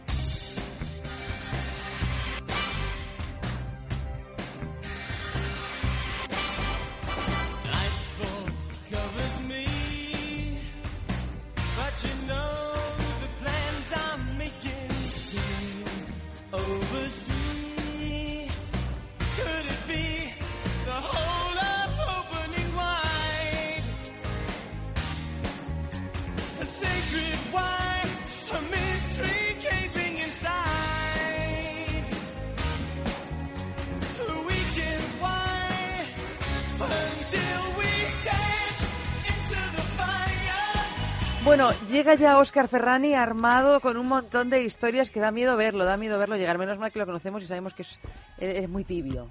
Porque si no llega a ser tibio nos da un sustazo. Ay, si fuera crojo, un tío fogoso, vamos, yo estaría ya saliendo por la puerta. Buenísimas noches, Buenas eh, noches, Eva Óscar, Guillamón, buenísimas buenas noches, noches. eh, Nuria Buenísimas Pérez y buenísimas noches a todas las orejillas sexuadas deseosas de jugar un ratito con nosotros.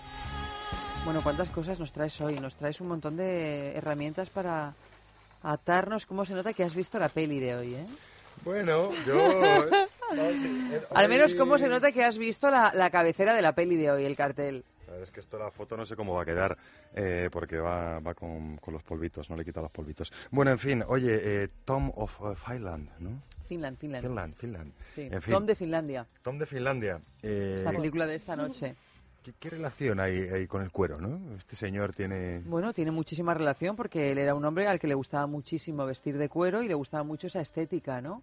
Sobre todo vinculada al mundo homosexual masculino. Pues mira, yo voy a hacer eh, un, un homenaje a todo este tipo de tomes presentándos un panorama para jugar titulado Tom en sus cueros. Y en esas, pues no vamos a hablar de cuero propiamente dicho, sobre todo, pues bueno, porque eh, cada vez el uso del cuero como tal, el cuero natural, eh, está quedando reducido a, pues bueno, a un público muy selecto, muy específico, a un tipo de artesanía que en la mayoría de los casos no está al alcance de todos los bolsillos. Y en esas a mí Tom me ha susurrado que bueno, quería que esta estética, que, que esta forma de entender eh, el- la visión que ofrecemos al otro de nuestro propio cuerpo, incluso en situaciones sexuales, sea alcanzable o asequible para todos. Por eso os vengo a hablar de un cuero muy especial, de ese cuero que llamamos polipiel, o que podríamos llamar cuero sintético, que antes lo reconocíamos a la legua y ahora a veces, casi casi, si no somos expertos, nos cuesta. Hombre, el distinguir. olor, ¿Mm? a veces el olor, si no reconoces al tacto, yo creo que al olor normalmente lo ¿Sabes, lo que pasa? ¿Sabes lo que pasa con los las polipieles de ahora? Que le ponen, le ponen spray para que huela a cuero. O sea, llevan un tratamiento para que huela a cuero, desde luego, a ver, eh, olfato fino lo reconoce, ¿no? Pero bueno, ¿no te huele a cuero un poquito eso? Bueno, ¿Quién me lo inventa? mm, bueno, digamos que no huele así como la polipiel, pero es que yo soy olfato fino. Entonces, claro, a mí en este caso mm, me cuesta que me la den con queso. Bueno, yo os he traído, pues sin ir más lejos, un bloqueo de antebrazos, un collarín de posicionamiento con asistencia. ¿Eso que lleva. Nuria entre manos es un collarín o qué es? No, ese Ah. es, claro, yo, yo daba, decir yo daba el ¿no? menú, ¿Qué yo daba el menú. cuello? No, claro, porque el ese collarín, digo, el es collarín, un- es, el collarín es este. De jirafa. El collarín es este, que es un collarín de posicionamiento con su correíta, luego he traído unos Más estrecho, grilletes. porque el que lleva Nuria entre manos es muy grande. Es que lo que tiene ahora Nuria, empezamos por ahí si os parece, no es un collarín. Es, eh, podríamos decir, una mordaza de antebrazos, le llaman, un bloqueador de antebrazos. Es un poco eh, una oda a aquella postura tan celebrada cuando hablamos de, de bondage o cuando hablamos de ataduras, aquella postura tan celebrada consistente en unir antebrazo con antebrazo por detrás de la espalda. Es como si nos pusieran una especie de, pieza que une el antebrazo con el antebrazo, tirándonos los hombros muy para atrás y dejando toda el área del plexo o toda el área del pecho, podríamos decir, tensa estirada, por lo tanto, eh, con una sensibilidad distinta. En este caso, pues eh, como estamos hablando de Tom en sus cueros, os traigo ese tipo de pieza, pero con un look eh, bizarro, este look que es en negros cuero, en este caso polipiel, con herrajes plateados, y es de polipiel por fuera porque por dentro es de un ante podríamos sí, decir, sí. sintético, que ofrece dentro de la rudeza inicial que podría traernos a la memoria el cuero, pues eh, le mm, añade pues una suavidad y un tratamiento químico para que la podamos sudar con gusto y la podamos manchar con, con gusto. ¿no? Claro, porque luego esto, por ejemplo, la parte de, de fuera es más fácil de imaginar cómo se limpia, pero la parte de dentro que imita delante, ¿cómo con lo un, un limpiamos? jabón neutro, con un jabón neutro, Normal, con el detergente, o sea- jabón de la abuela, lo dejamos secar bien y No queda- tenemos que tener la cantidad de consideraciones que se suelen tener con el ante. No, y desde luego no tenemos que hacer con los cueros naturales, pues incluso eh, se tiene que hacer cuando está nuevo una especie de curado, el artesano nos da unas pautas para que coja la forma adecuada. Claro, incluso porque es más rudo, ¿no? Poniéndolo al sol para que se vaya curando. Sí, en este caso la polipiel casi casi desde la primera puesta la tenemos amoldada. Esta pieza que os he traído se une a través de tres correas que añade pues una, un punto de gracia extra, ¿no? Todo el juego, el morbillo, la tensión de una correa, de dos, de tres, este sonido, ¿no? Y luego una vez colocado en nuestros antebrazos nos permite fijarnos o añadir desde una correa hasta otro tipo de complementos para darnos más o menos tensión a través de no una, dos, sino tres eh, anillas de D que llamamos de dedo. Son como estas... eh, Sí, ¿cómo con forma de D mayúscula, Sí, ¿no? es, es anilla lo que decimos. eh, Arandela me Sí, viene a arandela, la gracias. Una especie de arandela, lo que pasa es que en vez de ser circulares son D, con forma de D, para que queden fijas, ¿no? Eh, una herramienta útil, ya os digo, en este estilo bizarro de cuero sintético, ya que estamos eh, aquí acordándonos de Tom, o bien eh, en otras opciones. Recordar que esta misma atadura básica se puede hacer con una cuerda, con una cinta de PVC o con piezas de cinta, ¿no? De cinta de, mm, de, de tela, podríamos decir, ¿no? En este caso, además, bueno, la pieza que os he traído podemos ponerle candados. Veis que el pinchito de la hebilla Sí, eso es lo que me llamaba la como atención. un donuts, por si queremos ponerle un candado y que ya nadie pueda, ¿ves? Una vez que lo pasamos por la cinta ponemos un candadito y hasta que no nos sacan el candado no podemos Ahí nos abandon- quedamos. abandonar esa postura que, que nos han propuesto o que nos han impuesto. Bueno, pues nos has traído para el antebrazo, para el cuello. Mira, este es un eh, más que un collar de dominación, podríamos decir, o el típico collar de perro, que, Sí, que es que es- estamos acostumbrados. Pero no es tan típico ese, ¿no? Bueno, este, es que a esto le- se le llama un poco más bien eh, collarín de posicionamiento. También es un Ujú. collarín de, posi- eh, de sumisión, pero es mucho más grueso. Sí, sí. eh, estiliza la forma de tu cuerpo y limita los movimientos de tu cuello, más que un collar de sumisión al uso. También en paralelo es más fácil para que nos den las órdenes, nuestro amo o nuestra ama nos dé las órdenes a través de la correa de si quiere una u otra tensión de nuestro cuerpo, si quiere que nos giremos hacia un lado, que nos giremos hacia el otro. Incluso puede ser un poco más ruda en sus órdenes, porque gracias a que es mucho más ancho, pues eh, es, queda más acomodado en toda la superficie del cuello y se clava menos, podríamos decir. En este caso también en polipiel por fuera, hablando de Tom en sus cueros, y con ante, eh, como se llama, sintético por, Por dentro. dentro, o sea, el mismo estilo del, del antebrazo que nos has enseñado antes. Sí, con la particularidad de que este collarín sale de él como una pieza extra, que son como dos correas rematadas en una anilla, que puede servir para distintos menesteres, desde para colgar otros, eh, ¿cómo se llama? Clac, eh, es- me sale eslabones, pero no es eslabón a lo que me refiero. Esta semana estás un poquito...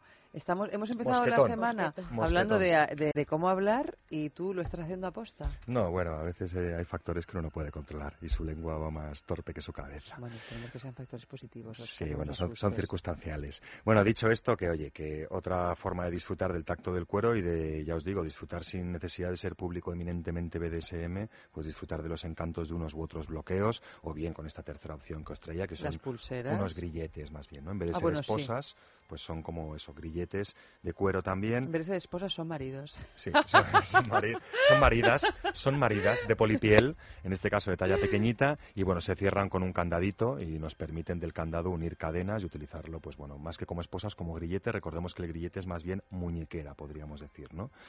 En fin, tres opciones eh, para que Tom disfrute con sus cueros y para que recordemos que más allá de esto, pues encontramos, ya sabéis, palas de azote, lengüetas. Bueno, estas cosas que te gusta tanto polipiel, traernos, ¿no? que nos has traído ya un montón de veces y Claro. que no, no, pero que está muy Hay bien, mucho ¿eh? cuero, que está hay muy mucho bien. cuero. sí, Quería sí. decir, hablando de Tom en sus cueros, Hay mucho cuero en la peli y hay mucho cuero también en Amantis. Claro ya que sí. sabemos que hay mucho cuero. y Pues eso, encontráis eh, desde mordazas, paletas, grilletes, collares y toda suerte de juguetes, eh, incluso bocados, ¿no? De polipiel en Amantis. Y Bocados de- de polipiel, o sea, tú entras a un día a la tienda Amantis y te encuentras a un vendedor que te hace ras. No, es como y un te rebana Es un, como un trocito mordedor. de brazo. En vez de ser una mordaza en forma de bola, es como un cilindro que tú muerdes. Entonces es como un bocado, un bocado Como de- una férula de caballo. descarga. Sí, también como una férula de La gente que aprieta los dientes por la noche. Juguetes, complementos y accesorios eróticos de toda condición están en Amantis esperándos. Amantis, que tiene ya, como sabéis, tres tiendas en Madrid, una tienda en Barcelona y una tienda online www.amantis.net que está abierta todos los días y a todas horas del año. Compréis donde compréis, si escucháis este programa, tendréis un 10% de descuento. Si compráis en las tiendas diciendo que escucháis este programa y si compráis en la tienda online escribiendo es sexo en la casilla de descuento todo juntito y en minúsculas. Y ese 10%, bueno, pues se efectuará en vuestra compra. Amantis, como siempre, nos propone una pregunta a la que tenéis que contestar afirmativa o negativamente. Y si la contestáis de manera correcta, vais a participar en un sorteo y hay la persona que gane. Bueno, la persona que gane tendrá que haber respondido bien a esta pregunta. ¿Las copas menstruales afectan a la flora vaginal como un tampón blanqueado? Como Sí, un tampón ¿no? blanqueado, como un tampón estándar, ¿afectan de la misma manera? Bueno, hemos hablado aquí tantísimas veces de las bondades de las copas menstruales, ¿no? veces. Es que, vamos, Oscar, en el momento en que nos empezó a hablar de las copas menstruales, tanto a Yanta como a mí, nos conquistó. Nuria, a ver si te, si te conquista a ti. ¿Todavía no has caído tú? No, todavía no he caído. Uy, Mis amigas sí, pero a ver si caigo. Vas a tardar poco, vas a tardar poco en caer. Bueno, pues dile que te conquiste, Oscar. Conquístame, Oscar.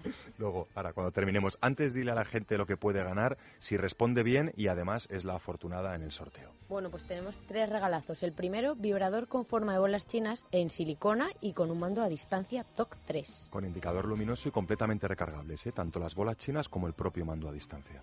100 mililitros del lubricante desliz a base de agua. Ese gel de tacto fresquito de rápida evaporación y que sirve para deslizar cualquier piel y cualquier material. Es compatible tanto con las bolas chinas que podéis ganar como con cualquier tipo de preservativo u otros juguetes. Y una cinta de satén para vendarse los ojos, atarse, mezclarlas con el cuero, lo que se quiera. Extraordinariamente largas, extraordinariamente suaves y esta vez de dos colores. Por un lado negro, por otro lado rojo pasión y perfectamente preparadas para privarnos del sentido de la vista o para deleitarnos con distintos juegos de ataduras. Y todo a cambio de un sí o de un no en el concurso Amantis. Animaros y participar. Animaros porque es muy fácil, es muy fácil. Muy buenas noches, Oscar. Guárdate las llaves, que a mí ya me da miedo que te las dejes aquí, ¿no? Venga, vale. Voy a guardar Vamos, las llaves. salvo que sea una invitación de que podamos ir a tu casa esta noche, entonces, entonces déjanosla. Pero si no es así, guárdatelas y, y buen fin de semana. Muchas gracias Eva y Nuria y muchas gracias a todas las orejillas sexuadas. Buenas noches y buen sexo.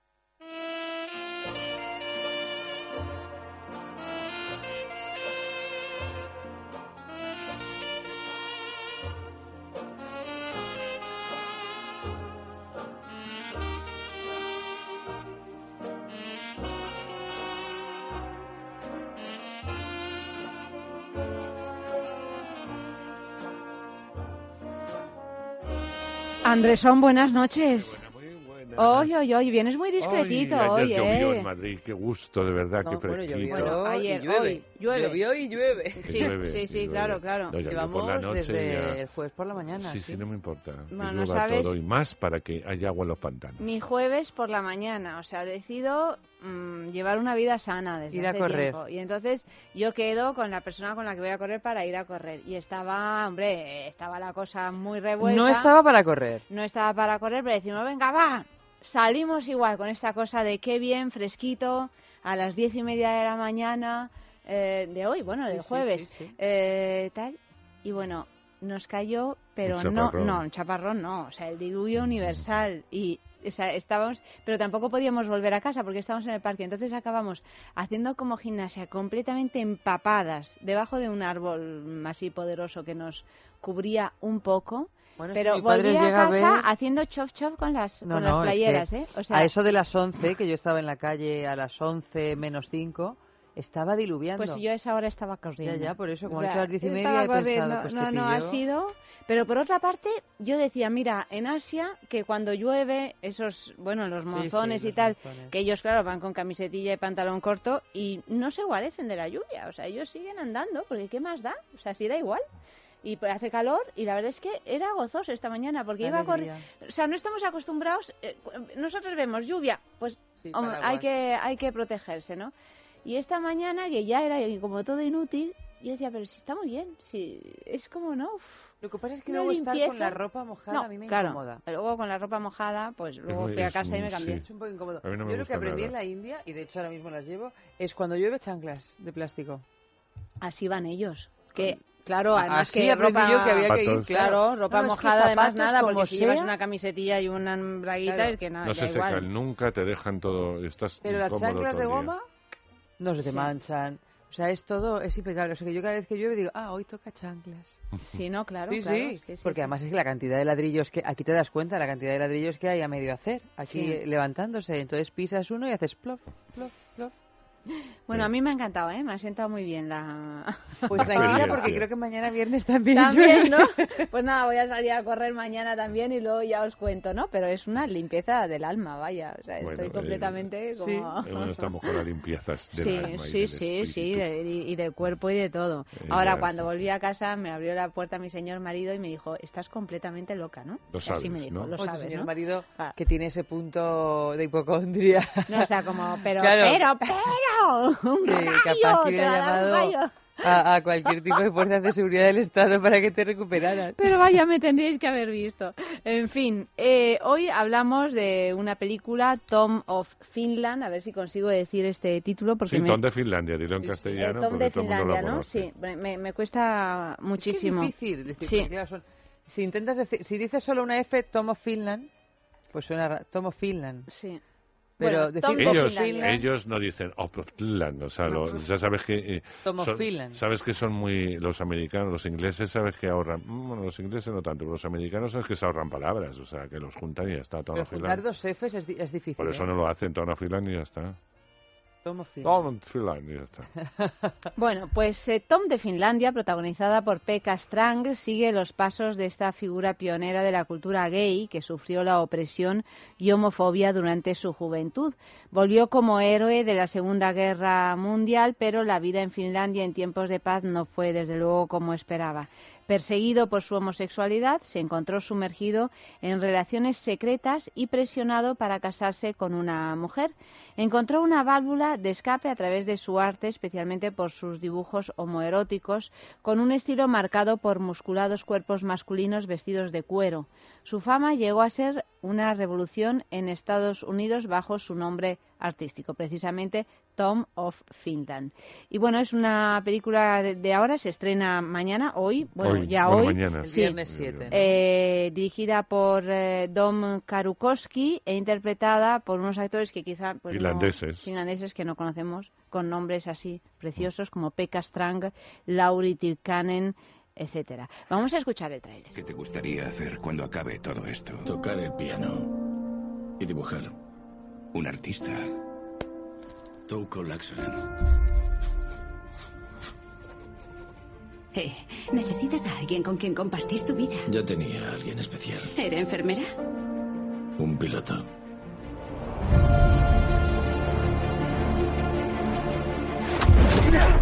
¿Esto es suyo?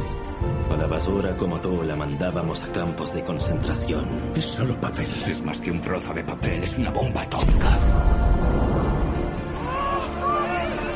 Si se me pone dura, es bueno. ¿Has publicado algo en Finlandia? Sería más fácil publicar esto en el Vaticano. Bueno, ¿qué nos ha parecido esta película? Bueno, pues yo, la verdad es que tenía mucho interés en, primero ver una película finlandesa, porque nunca nos, nos llega eh, cine. Bueno, llega Kaurismäki y poco bueno, más. sabes que es una cosa excepcional, Sí, porque ¿eh? sí es verdad que Nos llegan películas danesas, eh, noruegas, suecas, pero finlandesas llega muy poco, tampoco es el volumen de películas que se deben producir. Luego, por otro lado, esta película funciona muy bien en todos los festivales donde, donde se ha presentado la comunidad gay. eh, le ha gustado eh, la película. En su país sí ha habido alguna controversia porque decían que ni el director ni el actor principal eran gays, eran soneteros, y creían que deberían haber cogido o escogido, o sea, que tenía que haberle dado un pulso más gay a la película por parte de un director gay si lo hubiera, lo hubiera dirigido una persona de esta tendencia y que el actor, si hubiera sido gay, también de alguna forma hubiera sabido interpretar el personaje de otra forma. Yo creo que él está muy bien, el protagonista, eh, que la película está muy bien dirigida, que nos cuenta... Es una pena que se haya estrenado en España una semana después del, de, de todo lo que ha sido el World Prize, ¿no? El- la semana... Pero ¿por de- qué se ha estrenado? Yo lo pensaba, ¿por qué se ha estrenado una semana después y no una semana antes? por Claro, ejemplo? pues por las cosas de la distribución y de las eso, pantallas. pero era esto, era como, aunque igual toda la gente que venía no se iba a meter en un cine. No, no, pero, pero- así como para calentar pero, motores. Claro, hubiera venido muy bien porque también a propósito de se hubiera dicho, pues eh, a propósito de se estrena esta semana tal, pero bueno, no había salas, la han estrenado lo más cercana a lo que ha sido esta semana mundial del movimiento gay en, en Madrid, fundamentalmente. Y a mí me parece bien que se estrene. La historia está muy bien contada, porque a mí los biopics, sabéis que me, Sí.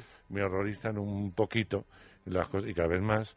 Pero en este caso eh, mm, no, no profundiza demasiado en todo ese aspecto sexual, pero por otro lado la película está cargada de, de, de sexo. O sea, no es nada morbosa, que es a lo que voy. Porque podría ser una película muy morbosa, desde el propio personaje que tuvo dos luchas muy importantes. Primero, él nunca quiso ocultar su homosexualidad en un momento en que había que ocultarlo, porque si ya era difícil durante la guerra mantener relaciones sexuales abiertas sin ningún problema, porque para él no le suponía ningún problema, o encariñarse o enamorarse, fue mucho después la posguerra, donde había una represión brutal, donde estamos hablando de Finlandia, no de Inglaterra o Estados Unidos. Tuvo que luchar por un lado contra eso y cuando ya pudo salir del país eh, de alguna forma como un proscrito, eh, triunfar en Estados Unidos con, con sus dibujos, convertirse en un icono y cuando empezó a alcanzar las miles del éxito, pues tuvo que luchar contra una enfermedad terrible como fue el SIDA. O sea que este hombre estuvo en permanente lucha y eso lo cuenta muy bien la película, ¿no? Por un lado y por el otro. Sus dudas, sus no dudas y su condición gay desde un principio hasta el final, en una época en la que, repito, la gente eh, solía ser bastante ambigua. Él no lo es, es claro con sus eh, ajenos y evidentemente con sus seres más queridos, ¿no? Tiene ese, ese tono frío que tienen estos personajes y que imagino deben ser en Finlandia. Y a mí la me ha resultado muy interesante, ¿no? A nivel de saber un poco quién era este, este icono, porque es un auténtico icono. Yo no tenía ni idea que había alguien que se llamaba Tom de Finlandia, o sea que yo no lo sé, a lo mejor en el movimiento gay masculino está, es una Sí, es un referencia icono, es un icono. bastante más conocida, pero yo la verdad es que desconocía absolutamente la existencia de este señor y creo que también está muy bien contada la historia desde la guerra, desde la Segunda Guerra Mundial, cuando te das cuenta el lío homosexual que se traen los soldados entre sí. Me imagino que en algunos casos porque no hay mujeres y en otros porque realmente lo que les interesan son los hombres. Yo lo que he echado de menos es un poco, no digo el morbo de su relación, pero sí, porque es verdad que llega un momento en que su pareja enferma de sida y es un tema que tratan sin ningún tipo de morbo. No. Vas viendo la evolución de él de una manera muy orgánica, incluso la relación que tiene él con su familia, porque en un momento dado, cuando llega el hombre del que él se enamora, su hermana se enamora también de ese mismo hombre y solo se tienen el uno al otro. Entonces, bueno, yo creo que eso está muy bien contado, como evidentemente el, el, el chico en cuestión era, era gay, ¿no? Porque era muy evidente que era gay, pero nadie se daba cuenta más que el propio Tom de Finlandia.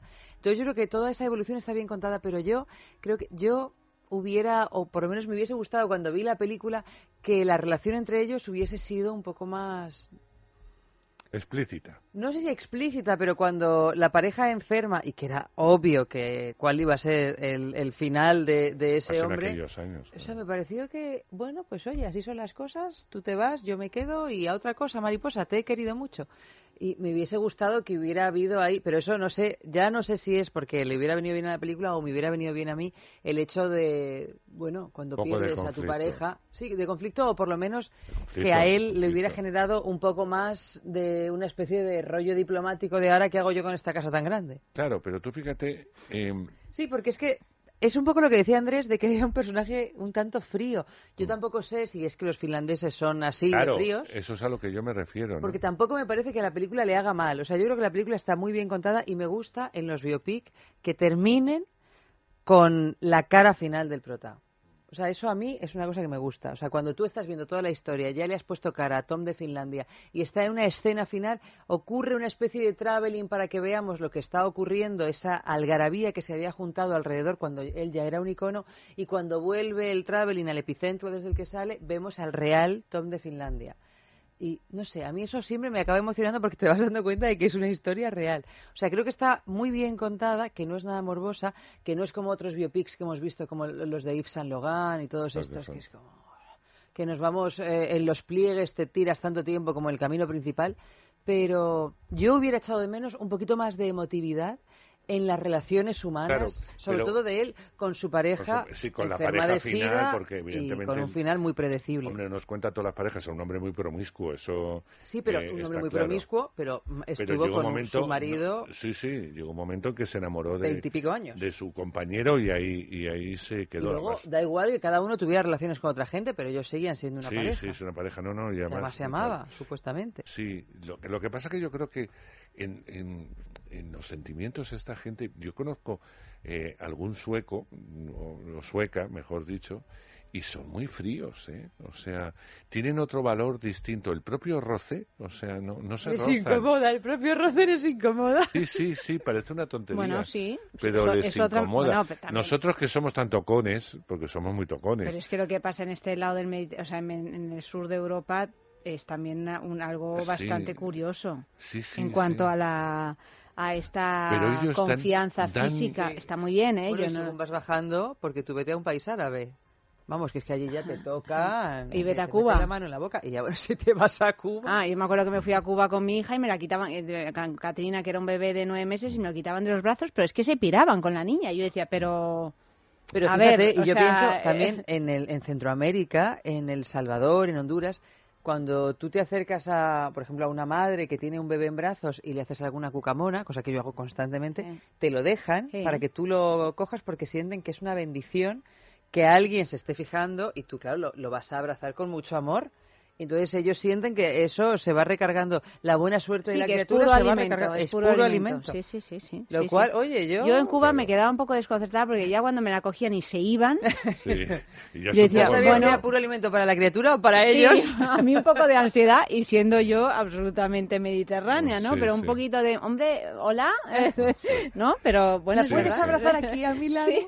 Ya, ya, pero tú fíjate, es que eso no se produce en esos países, no, No, vamos, no, eso no. ni de coña. Pero incluso cuando te dan, ellos jamás te dan un beso, ¿no? Ya los americanos o los ingleses, los anglosajones, sabes que dan un beso, los franceses straight, nosotros dos. En fin, todos tenemos un, un acercamiento a la hora de tocar. Ellos te dan la mano y te la dan así como Blanda. como blanda, o sea, como por- poco, poco. poco pero como una cosa tal. Pero ellos, cuando tú ves una película de ellos, ni se besan ni se dan la mano. Fulanito de tal, hola, y fulanito de tal, no, no estrechan ningún. Así les pasa que cuando ¿no? se cogen esas borracheras que se Bueno, cogen, claro, ahí se convierten en los más mimosos del mundo mundial, ¿no? Claro, o sea, ya se es como que van besando Aprovechan la luna, ¿no? O sea, para subir la... Sí, Van- sí, sí. Van besando las farolas. La cantidad Sí, sí. de Y la- no, pero es, ¿no? es verdad, o sea, que les da como un ellas, ataque sí. de amor universal insoportable, Claro, pero por eso te digo que tienen ese punto, ese punto frío que, que yo creo que, que bueno que debe ser muy normal ahora y entonces mucho más, ¿no? Donde eh, donde estas relaciones son, son tan raras en ese sentido.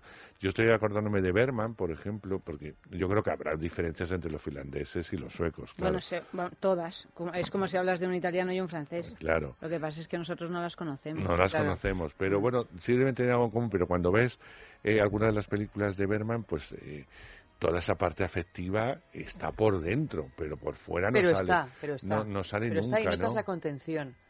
Aquí en esta peli Notas la frialdad. sí. notas la frialdad, no la contención. Sí, eso sí es verdad. Eh, quizá, Fíjate, eh, digo, el odio africano que se tienen los daneses con los suecos. claro, Pero un odio. El o sea, odio africano. Sí, sí, sí, sí, que tú dices, pero. tribus, si sois vecinitos y. que las tribus se odian en África. Hay tribus, las tribus que rivales se en África odio se odian. africano, sí, sí. Sí, Se ha dicho odio africano por eso, porque ¿cómo son las tribus rivales en África? Terrible, porque Sí, sí. llegan a matarse, ¿no? Pues, pues por eso siempre se dice em, odio africano, te odio como un africano. Yo digo africanamente, yo eso nunca Sí, lo sí, había no oído. Más. Sí, sí, pero es verdad. Pero vamos, yo que sí, que tienes razón, que a la película a lo mejor lo hubiera beneficiado, que los europeos, el resto de Europa, quiero decirte, lo hubiéramos entendido muchísimo mejor y hubiéramos sentido el dolor que por otro lado sí debió sentir eh, este hombre a la hora de perder a, a- a su ser más querido, quizá el epicentro de su mundo, porque el resto, bueno, tenía no familia, tenía tenía la hermana, tenía tal, pero tampoco era un hombre muy, muy familiar. Es curioso que tampoco estamos asistiendo, que sin darnos cuenta, claro, porque no tenemos ninguna perspectiva histórica de lo que estamos viviendo ahora, pero eh, ya han pasado suficientes años, pues yo que sé, desde la época de la Segunda Guerra Mundial y después toda la, la lucha en los años 60, 70 de reivindicaciones. eh, como la de Harvey Milk, ¿no? Eh, o en- para las- alcanzar las libertades sexuales en esta parte del mundo y en relación a los homosexuales, tanto mujeres como, como varones, ya se están, empeza- están empezando a salir los iconos, o sea, ya se están empezando a hacer películas de esas figuras heroicas que han luchado, en este caso, para, para alcanzar esas, esas libertades sexuales, ¿no? Y es curioso porque si uno mira atrás, pues hasta un determinado momento no había películas sobre homosexuales, ¿no? Había películas, alguna película antigua sobre pro- pro- una problemática que podía generar la homosexualidad, pero no Mm. contando la historia Sobre de alguien que ha sido una figura relevante en esta en esta batalla y ahora han empezado a salir y van a seguir saliendo muchísimas, ¿no? Porque al año, cada año últimamente hay varios estrenos con, con figuras emblemáticas, ¿no? Mm. Hombre, Harvey Milk era, fue un luchador por los derechos civiles, Mm. fundamentalmente de los homosexuales, y era una figura muy importante. Eh, el caso de, de Tom de Finlandia es un caso atípico porque él, a través de sus dibujos, que algunos calificaron en su momento de pornográficos, y de hecho muchos Bueno, de lo ellos son, totalmente sí. pornográficos, sí hay que, que decir que, claro, en esos años 50 o 60 dibujar penetraciones, dibujar grandes penes, dibujar la alegría, la algarabía, los uniformes, que luego los Villas People, todos estos, han copiado de Tom de Finlandia. Son, son Sí, tipos sí. que él que él eh, evidentemente retrató, ¿no? Que no quisiera ir porque le propusieron muchas veces el mundo de las ilustraciones, porque era un gran dibujante.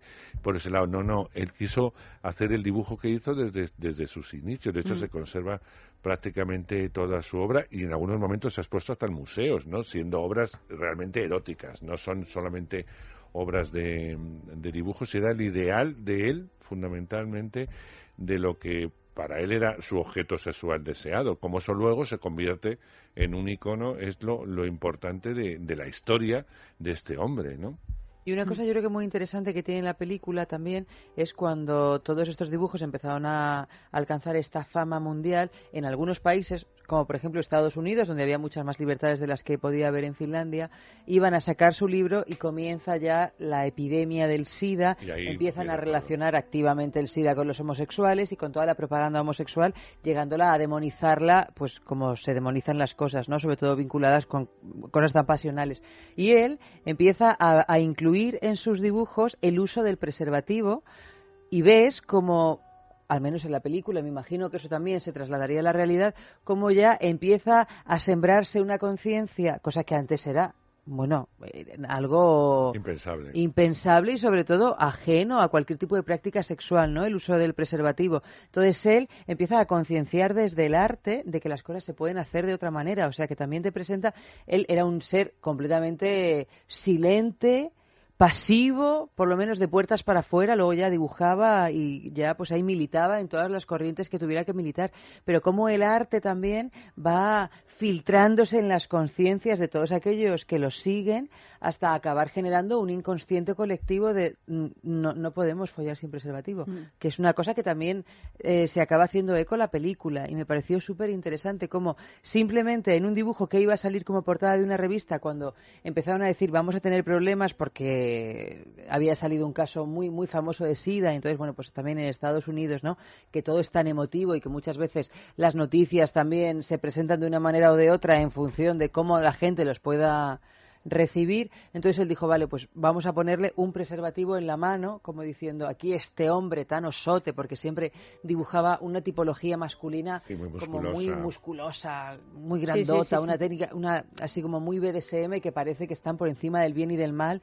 Entonces le dibujó a un prototipo de estos un preservativo y con eso, al menos según dice la película, empezó a producirse esa toma de conciencia, ¿no? Que me gustó mucho esto de el arte En su última época, ¿no? Bueno, claro, el un arte como, como icono, pedagogía además- también, ¿no? como herramienta Claro, pedagógica. Porque se editaba como, como en tebeos, para que te das una idea. Luego se han hecho libros con sus dibujos ya más cuidados y tal, pero al principio eran como tebeos, eh, que circulaban libremente pues como revistas, mm, pero no llegaron a ser nunca como revistas pornográficas porque se vendían en circuitos y tal, pero que se han vendido millones y millones Mm. en todo el mundo. Es decir, es un, es un ilustrador o es un dibujante mejor.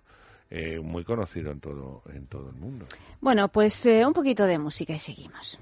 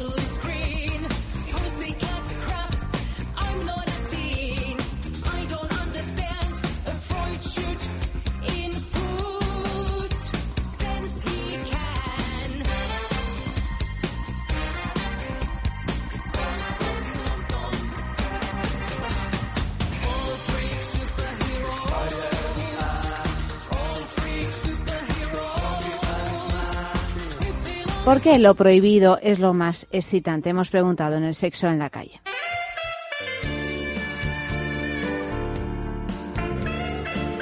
Sí, lo prohibido es más excitante en el momento que no lo tienes, pero luego una vez conseguido es algo totalmente normal y que en el momento que no lo has conseguido siempre lo has deseado. Pero una vez tenido es algo normal. Yo creo que por la adrenalina. La adrenalina que te suelta de decir, joder, no quiero que me pillen, joder, esto no está de todo bien. Y eso, pues, en el fondo te excita. Evidentemente creo que en cuanto se nos dice que no es sí, sí, sí, voy a por ello y cuanto más no nos lo dicen, más claro, más queremos ir a por ello. Entonces creo que es precisamente ese, esa prohibición lo que nos hace eh, ir a por ello. No considero que sea más excitante, sino que nos gusta más. Entiendo que siempre lo que está prohibido es más como que te atrae más. Dices, oh Dios, está prohibido, lo quiero hacer. ¿No? Es como que te atrae, te absorbe el, el imaginarte haciendo algo prohibido. No sé, supongo que sea un poco eso.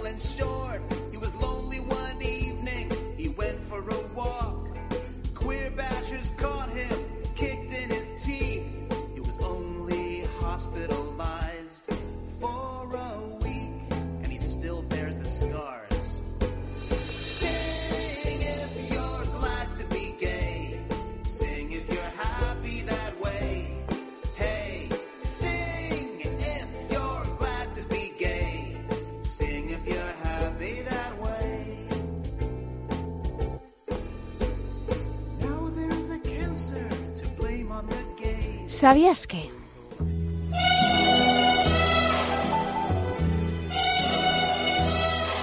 Tom de Finlandia es uno de los artistas gráficos más importantes de la cultura gay del siglo XX, nacido en Helsinki, capital del citado país nórdico. En sus dibujos, Tom pintaba hombres musculosos y bellos en escenas cargadas de homosexualidad, de homosexualidad, perdón. Sus personajes suelen ir con vaqueros muy ceñidos, camisas sin abrochar y vestidos de cuero. A los 19 años se trasladó a Helsinki, donde estudió en la Escuela de Arte y empezó a dibujar sus primeros bocetos inspirados en los masculinos trabajadores finlandeses que le atraían desde niño. Después de la Segunda Guerra Mundial, trabajó en la industria publicitaria al mismo tiempo que seguía con sus dibujos. Tras ganar el premio Free Press en el Festival Internacional de Cine de Gotemburgo y tener su estreno estadounidense en el Festival de Tribeca, el logrado biopic de Dom Karowski, Tom de Finlandia, coproducción finlandesa, sueca, danesa, alemana, estadounidense y británica, se proyectó también en el Festival Internacional de Cine de Transilvania. Tom de Finlandia mezcla eficazmente la historia personal de Touko Laakosne, o Laakosne, más o menos, como se pronuncie, con la historia del movimiento LGBT en Finlandia y Estados Unidos. Nunca se recuerda con la suficiente frecuencia que hace menos de medio siglo los afroamericanos no tenían los mismos derechos que los blancos en los Estados Unidos y que todavía había un país europeo donde las mujeres no podían votar. Además, en Finlandia la homosexualidad no fue despenalizada hasta 1971 y hasta 1981 no dejó de ser considerada una enfermedad. Esto no es un llamamiento a evocar el pasado con enfado, sino a subrayar cuánto hemos avanzado desde entonces. Karukowski, el director de la película, no evita el lado oscuro de la vida de Laaksonen, pero Tom de Finlandia consigue, a pesar de todo, mirar la vida de manera positiva, tanto como pueda hacerlo un biopic sin ignorar un panorama general poco halagüeño.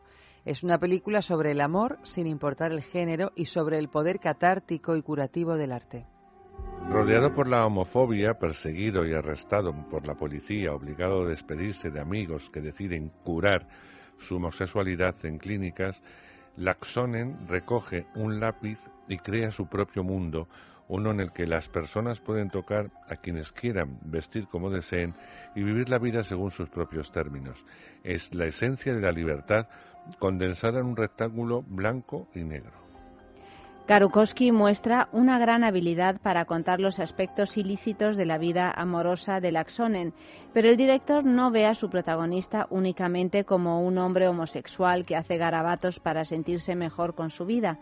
Tom de Finlandia también es la historia de un artista reacio, hasta tal punto que él es el primero en sorprenderse por la reacción de los demás ante sus dibujos.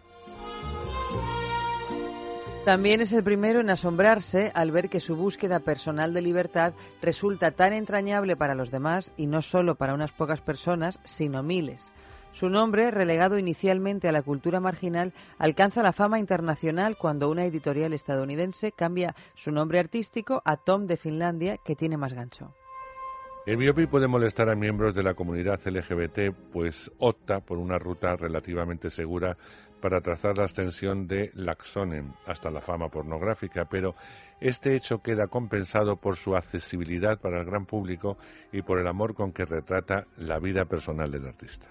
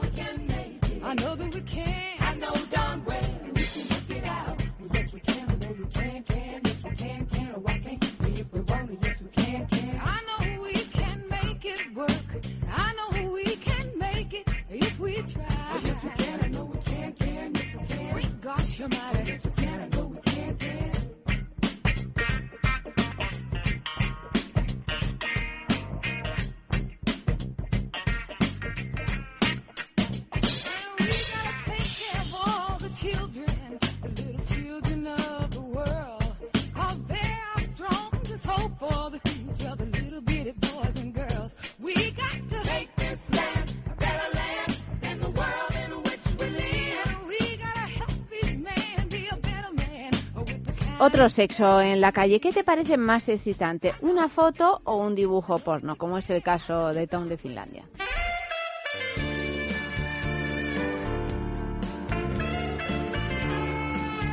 Tanto el dibujo como la fotografía te pueden llegar a excitar mucho si de verdad lo deseas. Depende de la situación. Hay veces que la foto, pues obviamente nos ponen a todo el mundo, o hay veces que un dibujo porno está tan bien hecho que parece realista y te excita de igual modo. Personalmente yo opto por el dibujo porno. Una foto en el fondo es una realidad mm, parada, una realidad eh, fotografiada, valga la redundancia, pero un dibujo porno es allá, pues eh, si tú siempre has sido fan de los Simpsons, siempre has sido fan de Futurama, hay un montón de páginas en las que puedes encontrar fotos, dibujos, eh, bueno, personalmente dibujos en los que la representación pornográfica sea extrema. Desde luego una foto. O sea, una foto me parece mil veces más excitante. Y creo que además es muchísimo más explícito que un dibujo, porque un dibujo, si rollo manga, no sé, un poco aburrido, ¿no?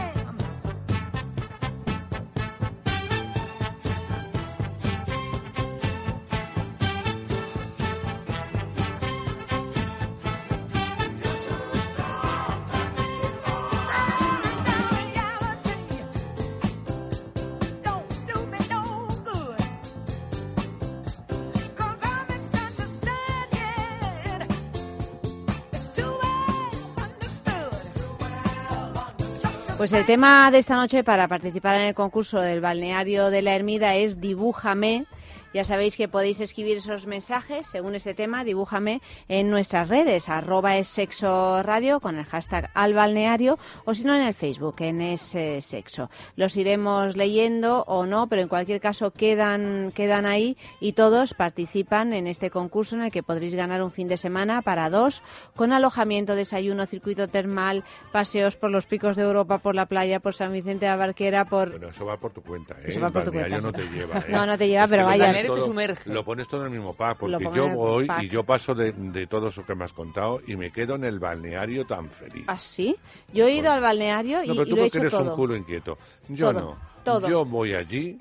Hasta la sardinica me he comido en San No, Bar- y el pote, el, el, el este El de pote, liébana. sí. ¿Cómo se llama? No. El no se llama pote, se llama cocido de liébana. Sí, cocido montañés. ¡Oh, qué cocido cosa más rica! Pero es que te entran ganas de comértela hasta en el mes de agosto, ¿eh? Sí, O sea, sí. es- es bueno, es que además allí el tiempo te acompaña. No, Sí. no. Pero tú sabes lo, lo estupendo, lo estupendo que es estar allí tumbado, que te den los masajitos, y ahora como esto, ahora como lo otro, me cuesto la siesta, ahora me tumbo, ahora miro, miro todos alrededor. ¿Qué necesidad de ir como las cabras de un lado para otro? Yo, pues ya sabes, www.balneariolahermida.com, maravilloso lugar, así es que participad todos y nosotros seguimos hablando de, antes de saber los estrenos de esta semana, vamos a ver qué, qué nos depara este fin de semana tan sexual con la agenda sexual. Pues empezamos por Madrid, en el Museo de América, donde se puede visitar hasta el 24 de septiembre la exposición Trans, Diversidad de Identidades y Roles de Género. En ella se muestra la permanente presencia de personas transgénero en culturas de todo el mundo, así como su tradicional inclusión en la sociedad. También en Valencia, el sábado tendrá lugar la edición de verano del Festival Gay No Closet. Y el mismo sábado, pero de vuelta en Madrid, Los Placeres de Lola impartirá el taller Mi cuerpo, mi templo del placer, autoestimulación y masturbación, de 12 a 3.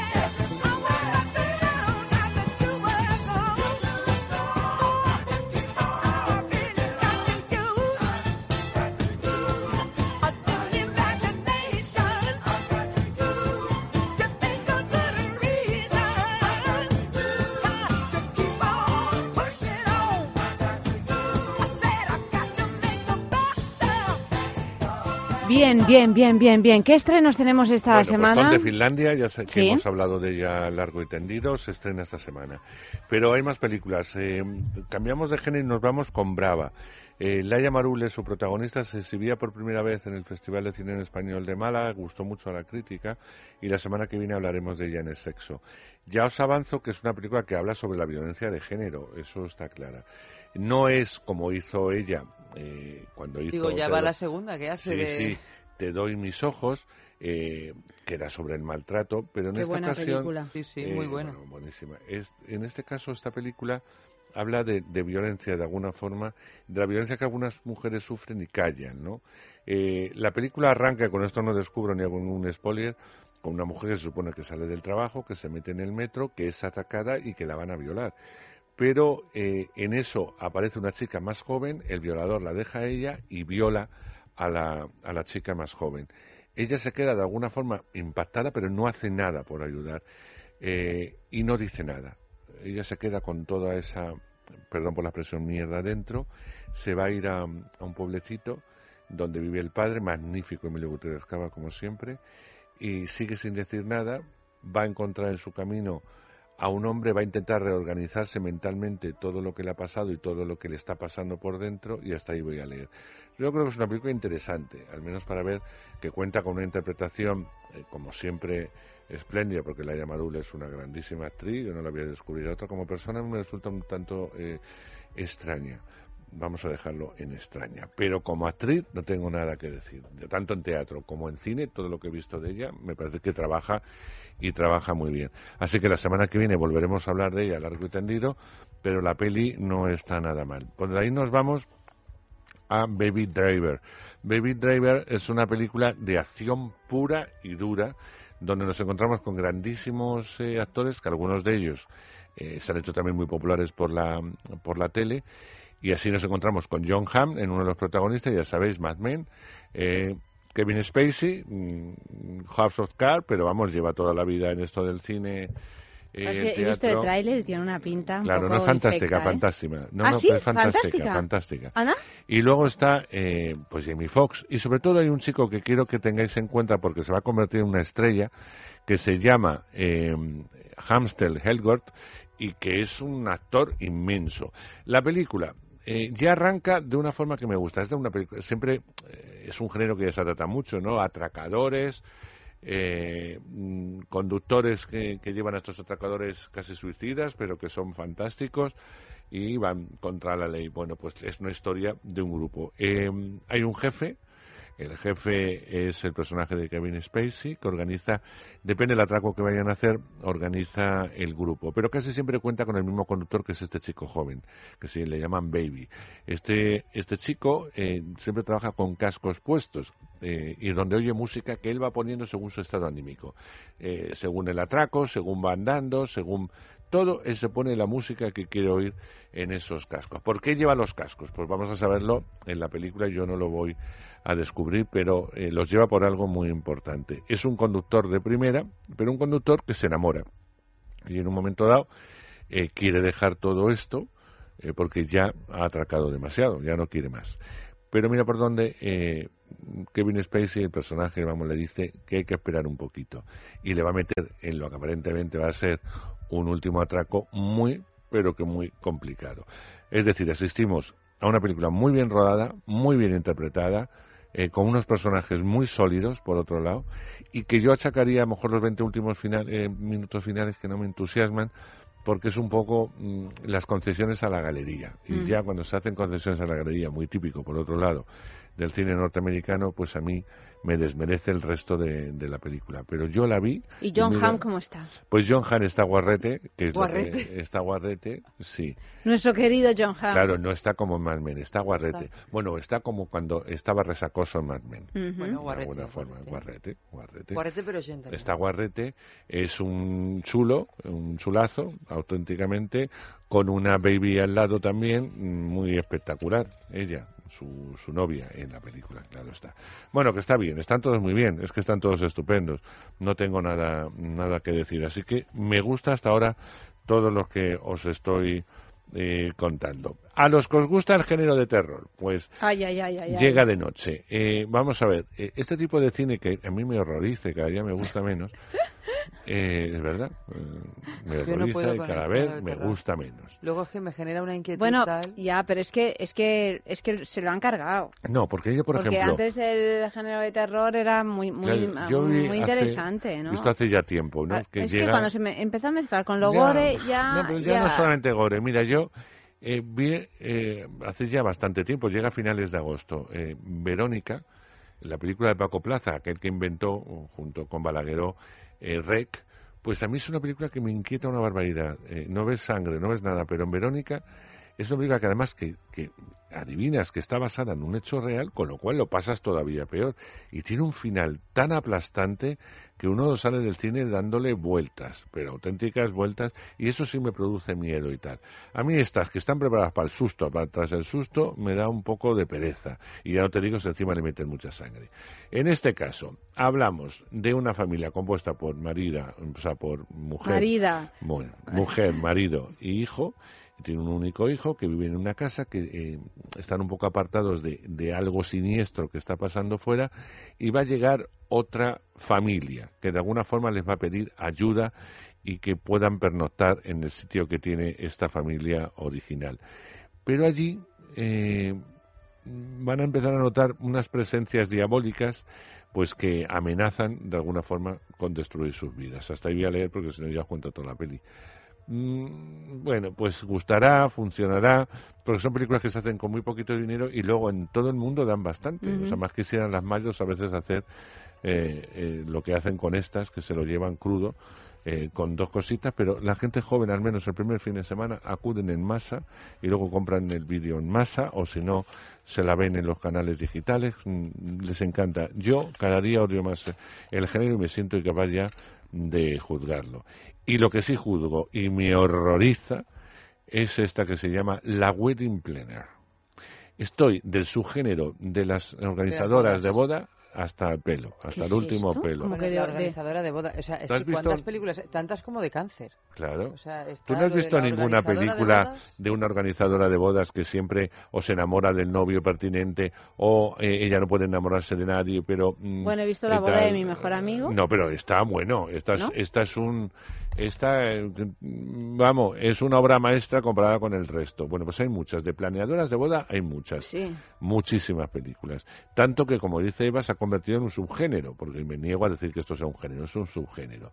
Bueno, pues en esta ocasión, la planeadora de bodas, por si alguien desconoce lo que es, es, un- es algo muy americano que luego se ha trasladado a Europa, como todas las cosas malas americanas que las, las copiamos. Y en España ya existen eh, wedding planner, o sea, existen. Ya existen. Bueno, yo he asistido a una boda con Wedding Planner y la verdad salió tan mal la boda que pensé, lo del Wedding Ah, pero que es alguien que organiza bodas. Claro, organizadora de ah. bodas. Claro. Ah, pensaba que, que eran películas que hablaban de bodas y tal. No, no, no, No, no, no. son Ah. películas- bueno, algunas hablan de bodas, Claro. pero algunas hablan de el rol de la persona que organiza Claro, la y a, boda. que la, y a la que le Ah. pasan muchas cosas Todo, hasta todo, que la. Bueno, de hecho, hasta que López organizan la tiene una boda película, ¿no? también De también estas, bueno Jennifer López. Jennifer López está eh, la de Sexo en Nueva York eh, Sarah, Sarah Jessica Parker Sí. eh, Kate Hudson un montón han hecho películas de de, Sí, sí, plen- sí. de planning bodas de estas bueno pues son las que te organizan una boda es decir te buscan el sitio te ponen los adornos te eligen la comida dependiendo del dinero que tengas pues Claro. te hacen Te eh, hacen un plan. te hacen un plan y tú te olvidas de todo y te pones en sus manos, pero son muy pesadas porque por lo menos en las películas están continuamente dando el coñazo. Bueno, hay una reunión, otra reunión, vamos, parece que estás eh, en un alta, en un alto ejecutivo en una empresa eh, continuamente con reuniones para que no falle nada, como dice luego Eva, eh, a veces falla absolutamente todo. Bueno, pues aquí eh, tenemos a una pareja de enamorados que han estado toda la vida juntos, pero él es un poco vendón y tiene sus aventuras y va a tenerlo con Juliet, con una Que es la organi- organizadora de que es la bodas. organizadora de bodas. Mira por dónde la que va a ser su mujer, o vamos, la, la novia de siempre, encuentra en su chaqueta una tarjetita de esta organizadora de bodas. Y como pone organizadora de bodas, piensa que le va a organizar la boda, o sea, que le va a pedir el matrimonio. Y a partir de aquí, el que es un poco cobarde, como casi todos los hombres, pues no se atreve a decir que no, entran en la boda y va a tener que tener al amante y por otro lado a la mujer organizando una boda que en un principio no deseaba. Bueno, pues una comedia de estas tontas, absurdas, en las que luego todo saldrá bien o no, pero bueno, ¿para qué vamos a decir que no? Y que se llama La Wedding Planner.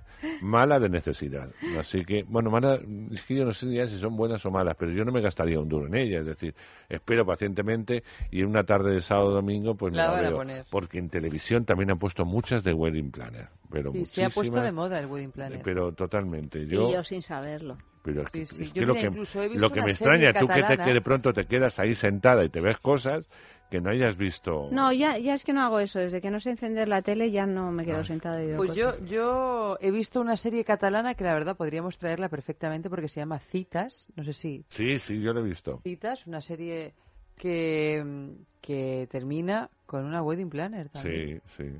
Digo, pero también ha llegado hasta aquí la wedding planner. Y mira que citas está muy bien, ¿eh? El No, es una serie que yo no sé por qué no hemos traído. Claro, bueno, sí lo sé. No hemos traído porque es una serie que me imagino que más allá de Cataluña no sea. No, se vio, se vio. Eh, la ¿Sí? primera temporada se vio. Se vio en un verano. De estas cuando meten en verano cosas que no te esperas y Pero yo la vi en tiene dos verano. temporadas, ¿no? O sea que sí, no- yo vi una, yo vi una. vamos, Yo he visto la las dos temporadas y la segunda Es una temporada. serie larga, en episodios, No, una serie cortita, y va hora. sobre las relaciones sexuales en los tiempos de Internet, donde la gente, cada capítulo habla de una pareja que se conoce Mm. Vía siempre eh, Internet, ¿no? A través de estos, de estas O de chat, o de empresas otro, que se organizan a juntar a gente o de chats y tal. O sea, bueno, hay capítulos curiosos, ¿no? Sí, sí, es muy interesante. Y termina con una gran boda donde hay una, por supuesto, wedding planner. Bueno, yo la wedding planner la necesitaría para mi vida. Bueno, en general, una o sea, life planner. necesito una No. life, planner, planner. sí. No, una cosa es la producción, wedding. Lo que producción. Wedding para las es fiestas sorpresa, para las vida, un- coaching de vida. Coaching Esto es lo que de decía vida. un amigo mío, Pablo Fidalgo, un escritor que decía, no, es que yo ya voy a dejar de escribir y me voy a dedicar a hacer coaching de vida. Claro. Bueno, Mm, nada, oye. es complicado, seguro que ¿eh? ganaría más dinero que escribiendo. Pero Bueno, muy complicado que sí. te organicen la vida. Puf, no deja, deja. Bueno, pues vamos a una película de mujeres, fundamentalmente de mujeres. Eh, es una película polaca. Estamos ahora, eh, no, se- no se viene Finlandia, no viene Polonia, bueno, pues no está mal. Por lo menos vemos tiene otros lados que no solamente sea francés. Se llama Estados Unidos de, del amor. Por cierto, he visto una película italiana que me ha hecho muchísima gracia esta semana, no sé cuándo va, creo que va en agosto, que se llama El cambio horario o la hora del cambio, eh, en donde la corrupción al poder. Bueno, es decir, imagínate, me eh, resulta divertidísima porque es un pequeño pueblo en Sicilia donde eh, cuento el argumento porque es muy identificable en España, donde hay un alcalde corrupto eh, que hace lo que le da la gana, todo el mundo mm, hace lo que le da la gana en esa ciudad y hay ot- un- un- va a haber las elecciones y hay un hombre pues puro que tiene un programa que quiere lo mejor para su ciudad y bueno como todos están un poco hartos de la corrupción del buen hombre pues le votan y sale este hombre, pero claro, nadie ha salido del programa. El programa es inflexible. Quiere modernizar la, la ciudad, quiere que todo el mundo recicle, quiere todo, o sea, les va a poner en orden. Esto a los sicilianos les sienta como una patada y no sabes la que lo organizan. Viva la corrupción.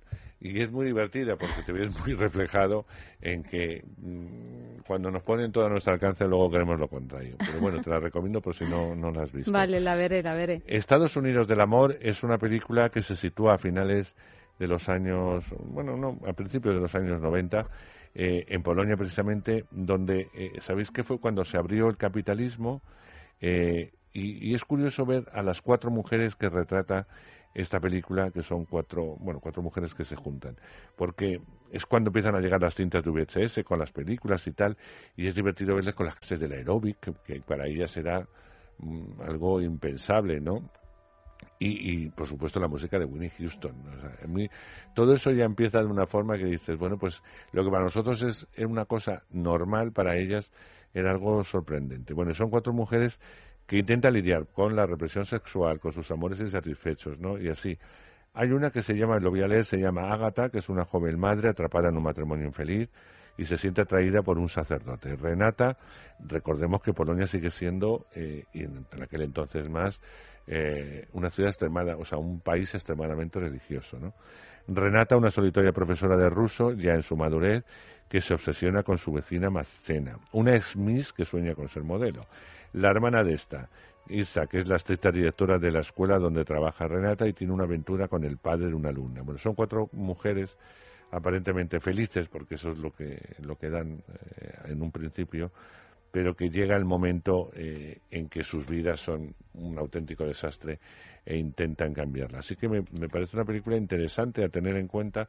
No sé si está doblada o no, eh, igual que os digo una cosa, os digo la otra, pero bueno, para, para pasar un ratito en el cine y ver algo totalmente distintos, pues la recomendamos. Estados Unidos. Bueno, me parece una de las mejores semanas de No, recomendaciones eh, sí. de cine, ¿no? Claro, porque, hay hay varias cosas- películas Al haber interesantes. cosas interesantes, pues uno puede ir eh, eligiendo. ¿Me da tiempo una más? Sí, una más. Pues vamos con El hombre del corazón del de hierro. Estoy también hasta la peineta de películas... No, pero está bien porque nos has dicho que está hasta el pelo, hasta la nariz y hasta Ya la la peineta, Está esta ya bien. es la peineta. ¿Por qué?